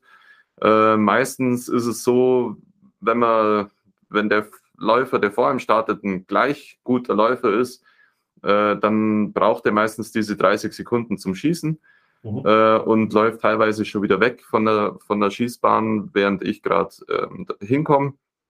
Äh, kann sich natürlich aber ganz anders gestalten, dass man den schon aufläuft während der Runde. Äh, somit heißt es dann, dass der Läufer, jeder Läufer, äh, eine freie Standwahl für seinen jeweiligen Schießanschlag hat. Mhm. Äh, das heißt, die ersten Bahnen 1 bis 15 sind für liegend eingeteilt, die Bahnen 16 bis 30 sind für stehend eingeteilt. Und auf diesen Bahnen kann er jeweilig seiner entsprechenden ähm, Schießeinlage dann die Bahnen entsprechend auch frei wählen. Vielleicht dazu nochmal eine Frage. Würdest du sagen, es gibt da irgendwelche Vor- oder Nachteile, weiter vorne oder weiter hinten zu schießen? Ja, war jetzt in Novo schon äh, ein bisschen aus Thema. Das ist dann was, was man im Training sich vorher schon genauer anschaut. Ähm, habe dann einige Athleten natürlich schon beobachtet oder auch selber das probiert. Äh, wie schaut's denn aus, wenn man mal stehen ganz hinten schießt? Mhm.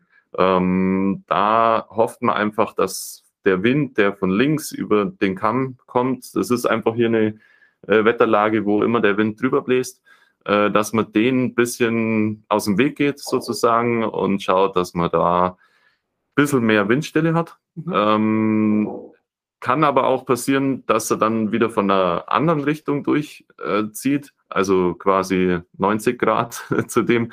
Dann ist nämlich von hinten die, die Trainerlinie ähm, wieder ein bisschen der Schutz, was da wieder bietet. Das heißt, dann werden wieder Bahnen 25, 26 ganz gut. Und ähm, auch wenn man jetzt hier auf Schießbahn 30 zum Teil schießt, dann stehen die Zuschauer da nahezu maximal fünf Meter von einem entfernt. Und wenn da Stimmt, ja. fast eine, da hört man wirklich die Nadel fallen, wenn da, wenn man da schießt. Und ähm, habe es im Training mal ein paar Mal ausprobiert und da habe ich gedacht, oh bitte, jetzt seid ihr einfach ruhig und so. Und, aber ja, das geht dann wirklich darum, auf sich zu konzentrieren. Und, Absolut. Ja, wir würden gerne auch nochmal zurückschauen. Wir haben ja vor knapp acht Monaten in Ruhpolding zusammen bei der Sommer-WM gesprochen.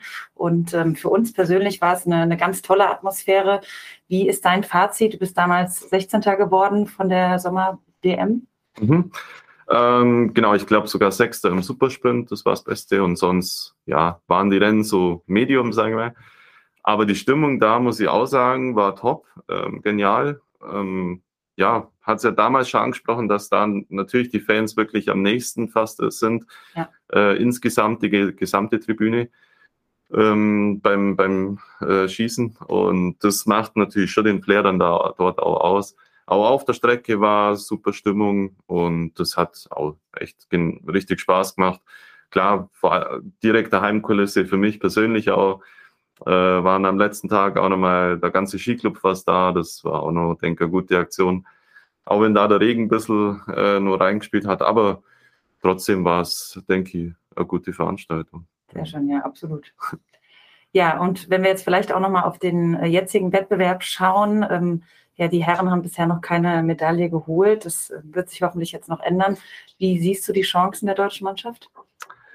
Ähm, ich sehe sie schon relativ gut. Ich denke, wir sind, ja, sind jetzt mindestens drei Jungs, äh, die läuferisch auch richtig gut mit angreifen können. Auch der Roman, ja, hat, hat auch gute, gute Leistungen. Also da sind wir schon, denke ich, in in einer Verfassung, wo wir ähm, schon immer Richtung Podium den Zug halten können. Und das gilt jetzt da bloß mal drum, ja, wirklich die, die Nerven bis zum Schluss dann auch zum Behalten und klar, dem besonderen Reiz der Heimkulisse entsprechend äh, sich abzuschotten vielleicht oder das positiv dann einfach mitzunehmen und äh, sich davon nie irgendwie in eine andere Richtung lenken zu lassen, sondern ja, das einfach mitnehmen und versuchen nach vorne äh, zu gehen. Und natürlich die besten Chancen sehe ich jetzt schon in der, in der reinen Herrenstaffel. Mhm. Äh, da denke ich, dass es äh, schon ganz gut was möglich sein sollte, hoffe ich. Aber klar, hat Staffel immer seine eigenen Gesetze. Und ja, schauen wir, was rauskommt. Ihr hofft drauf, dann wäre es natürlich nur ein schöner Abschluss. Mhm. Was sich ja viele Biathlon-Fans fragen, wie sehr ist der Kontakt auch untereinander? Also, dass man sich austauscht. Der Benny Doll hatte jetzt ein schweres Rennen, hat dann eine große Aufholjagd gestartet. Die hat auch große Anerkennung gefunden. Wie sehr tauscht ihr euch dann aus, auch über diese Dinge? Oder geht da jeder auch eher so seinen Weg erstmal?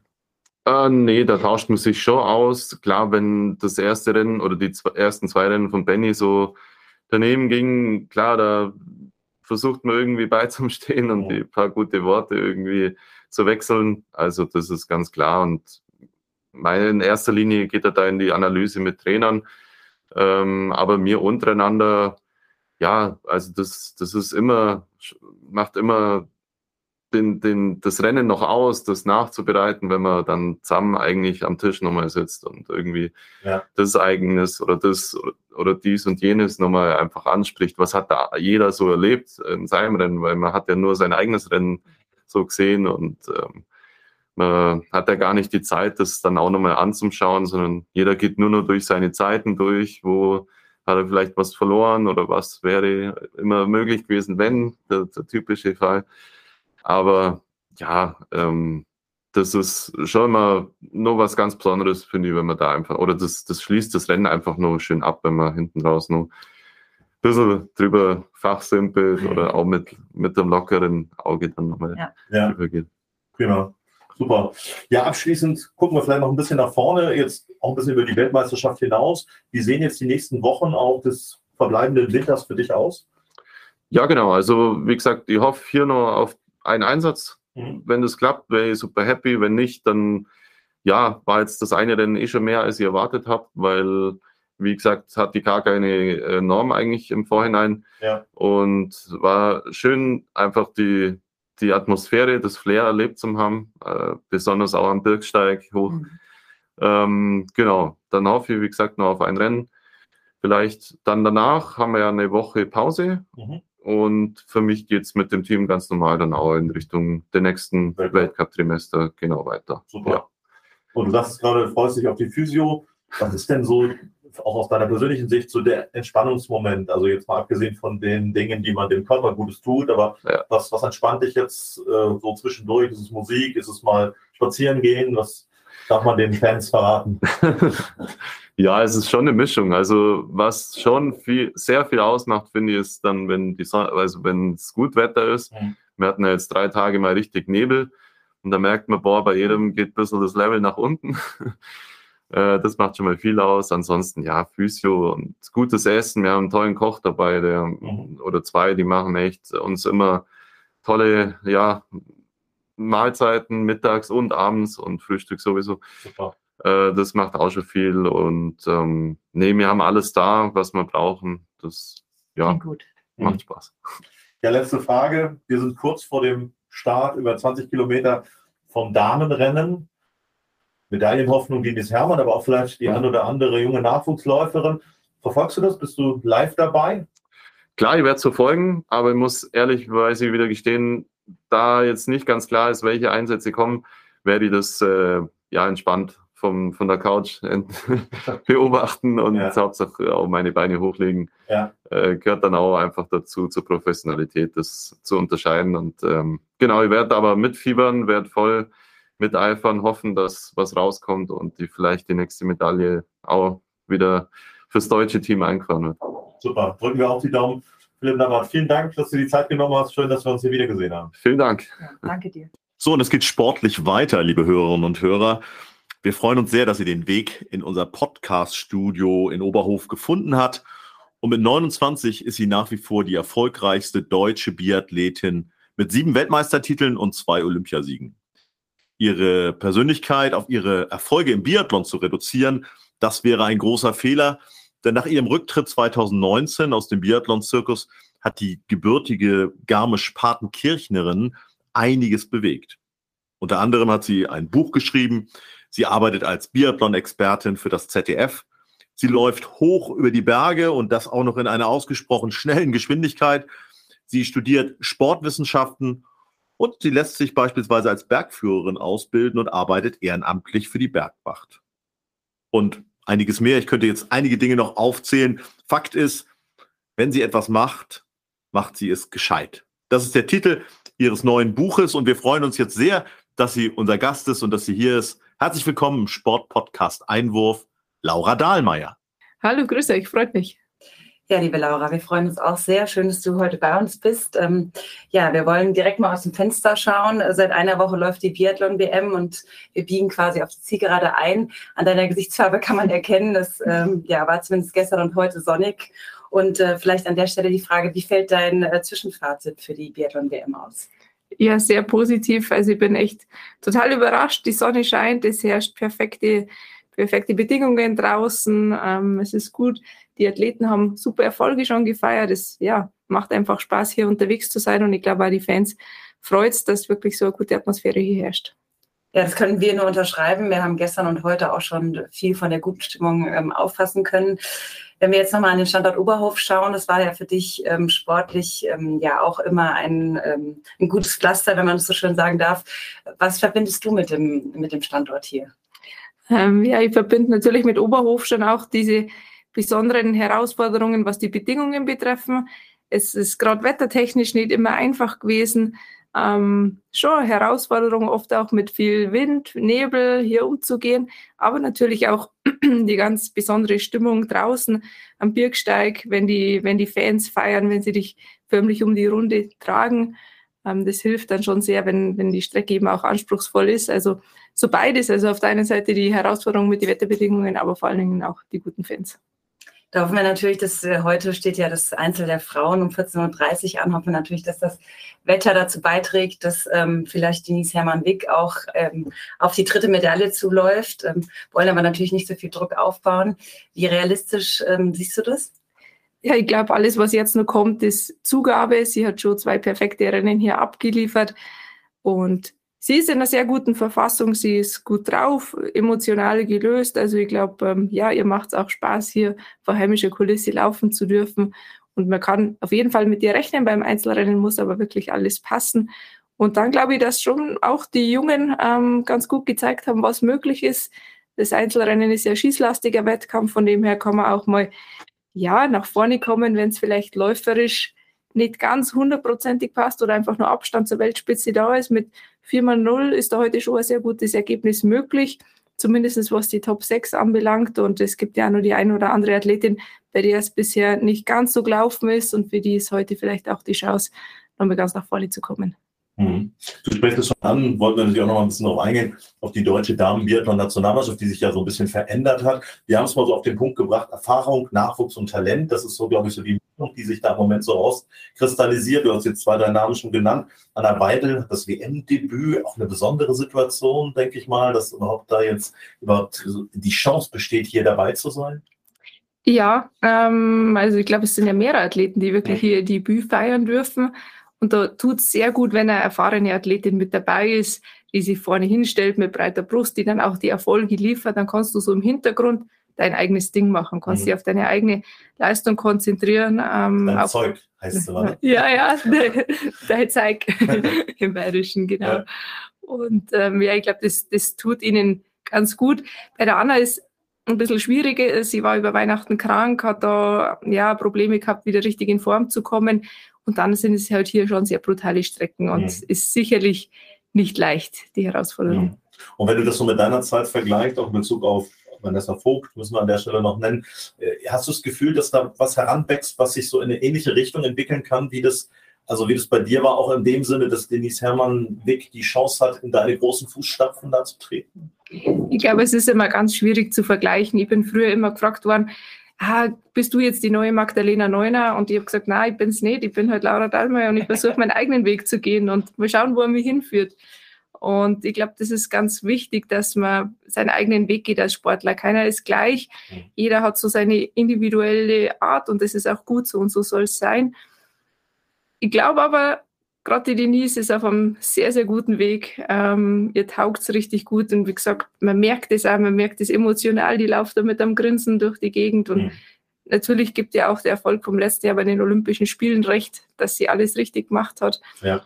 Und wie ihr richtig angesprochen habt, es kommt von unten was nach. Es sind wirklich gute Athleten da, die haben ihr Talent, die sind fleißig, die arbeiten dran, die gehen ihren Weg. Du hast ja deine aktive Karriere beendet und man kann ja aber trotzdem nicht davon sprechen, dass du ähm, ja im Stillstand bist, sondern ja hast immer weitergemacht, hast sicherlich da auch aus deiner aktiven Karriere viel mitgenommen, was ähm, ja Motivation und ähm, ja, sage ich mal, oder die Motivation angeht. Wollen wir natürlich darauf zu sprechen kommen, du hast ein Buch geschrieben. Fangen wir vielleicht mal davon an, von deinen vielen Aktivitäten. Wie kam es dazu? Ähm, ja, das war eigentlich so, dass der Verlag auf mich zugekommen ist, der Rieber Verlag, und meint hat, ja, lass uns doch ein Buch schreiben. Und ich habe mir gedacht, ach, Buch schreiben, Biografie, das macht man doch, wenn man alt ist. Ich hoffe, ich habe noch ein paar Jahre. Und sie meinte, ja, es muss jetzt nicht unbedingt eine Biografie sein. Man konnte ein Kapitel schreiben und sie hätten sich da was überlegt und dann einen Termin geben. Wir haben so ein bisschen gesprochen, was ich alles so mache und ähm, ja, was mir antreibt, warum ich in die Berge bin, was meine Motivation ist und so weiter. Und haben sie gemeint, also das reicht ganz leicht für ein Buch, kein Problem. Und ich so, ja, puh, dann äh, warum nicht? Ist ein spannendes Projekt. Und ähm, da haben sie mich noch geködert. Das machen wir mit einer Co-Autorin. Und ja, Laura, das sind drei Tage Interview und dann ist das Buch fertig. Und dann habe ich drei Tage Interview, das glaube ich jetzt nicht, aber gut, von mir aus. Ähm, ich kann jetzt sagen, es war doch ein Jahr Arbeit und ähm, es ist dann auch ähnlich wie der Titel besagt, wenn ich was mache, mache ich es gescheit. Und so wollte ich es beim Buch dann auch machen. Also das war deutlich mehr wie drei Tage Interview, aber ja, alles in allem war es ein sehr spannendes Projekt und ich hoffe, dass was gut rauskommen ist. Mhm. Ist ja wirklich auch, also wenn man sich mit einer Person beschäftigt und jetzt nicht nur durch das Biathlon, sondern auch ein bisschen hinter die Kulissen schaut, es ist faszinierend, ähm, auch wie vielseitig das ist. Also die ZDF-Expertenrolle, die dir, glaube ich, auch auf den Leib geschneidert ist, so im Zusammenspiel mit Sven Fischer. Dann aber auch diese Bergverbundenheit, die du ja von klein auf immer auch in dir getragen hast und das jetzt einfach umsetzt. Äh, wie geht's dir damit? Ist es nicht einfach Stress, dass du merkst, also ich muss jetzt nochmal wieder ein bisschen mich auf eine Sache mehr konzentrieren? Wie kann man das alles so managen? Ja, es ist schon eine Herausforderung, weil man mit so vielen Bällen gleichzeitig jongliert und die versucht, sie alle in der Luft zu halten. Ähm, dabei gelingt mir das, glaube ich, meistens ganz gut, mich dann wieder aufs Wesentliche zu fokussieren. Und ich glaube, das hat man schon auch der Leistungssport so gelernt. Ähm, gibst du auf der Strecke Vollgas, läuft dann den Schießstand und weißt, so, und jetzt ist wieder Fokus nur Schießen. Und wenn ich rauslaufe, dann gilt es wieder auf der Strecke Gas zu geben. Und so versuche ich es jetzt auch zu machen. Ähm, ich glaube, mein ausgleichender Pol sind dabei die Berge. Die erden mich immer wieder so ein bisschen, geben mir aber auch die Freiheit, einfach ja, mich auszuleben, auszutoben. Und das ist so ich glaube, wirklich die Konstante in meinem Leben. Man muss ja aber auch sagen, du studierst ja auch noch Sportwissenschaften. Wie passt das noch in deinen Tag? Ja, zum Glück bin ich da jetzt schon recht weit. Also ich bin jetzt im siebten Semester. Die Bachelorarbeit muss nur geschrieben werden. Das ist jetzt so das nächste Projekt, was wirklich ansteht. Ich hätte gedacht, ich konnte es vielleicht so im Winter machen, aber funktioniert tatsächlich wirklich nicht neben Ausbildung zur, zur Bergführerin und dem Job beim ZDF. Und da habe ich mir jetzt auch gesagt, okay, ich mache das jetzt hier gescheit und dann im Frühjahr, ähm, wenn wieder mehr Zeit ist, dann kümmere ich mich um die Bachelorarbeit. Und ja, dann ist das Studium eigentlich auch schon wieder beendet. Super. Und äh, du hast ja auch eine, ich sag mal, Parallele oder Gemeinsamkeit mit dem Felix Neureuter, wenn es darum geht, dass ihr euch auch ökologisch Dinge genauer anschaut und da auch den Finger in die Wunde legt. Ähm, was für ein Ziel verfolgst du damit, wenn es darum geht, darüber auch zu sprechen, auch zu sagen, auch gerade Stichwort Raubbau an den Bergen, wie geht es in Zukunft überhaupt mit dem Wintersport in den Bergen weiter? Äh, was treibt dich da an? Warum ist dir das wichtig? Ja, ich glaube durch das, dass ich einfach tagtäglich draußen in der Natur unterwegs bin und in die Berge unterwegs bin, merke ich, wie die Natur tickt, wie sie mhm. sich aber vielleicht auch verändert und was da so passiert. Und ähm, ja, wenn ich beim Bergsteigen unterwegs bin und mitkriege, okay, die Gletscher gehen einfach von Jahr zu Jahr zurück, die Berge sind bei weitem nicht mehr so stabil. Es gibt ständig irgendwelche Bergstürze, Touren kann man gar nicht mehr klettern. dann kann man sagen, ja, okay, du gehst halt gern klettern. Wenn ich jetzt nicht klettern gehe, dann pff, ist mir das egal. Aber ich muss halt sagen, das hat schon Auswirkungen einfach für die Gesamtbevölkerung. Wenn mhm. die Temperaturen steigen, die Alpen dienen auch als Wasserspeicher, jetzt nicht nur für die alpennahen Regionen, sondern beispielsweise jetzt auch für ganz Deutschland, für viele Länder in Europa. Und ähm, ja, das sind einfach weitreichende Folgen. Und ich glaube, ich merke sie wirklich hautnah, ich bekomme sie mit und darum ist es für mich irgendwie ganz automatisch, dass ich da gern drüber spreche. Es ist sicherlich nicht so, dass ich irgendwelche Lösungen parat habe, sondern ich sage einfach, ich merke die Veränderung, ja. das fällt mir auf und ich versuche irgendwie so kleine Schritte wie möglich zu machen, aber immer in die richtige Richtung. Und wenn viele Menschen viele kleine Schritte gehen, dann können wir vielleicht auch was bewegen. Mhm.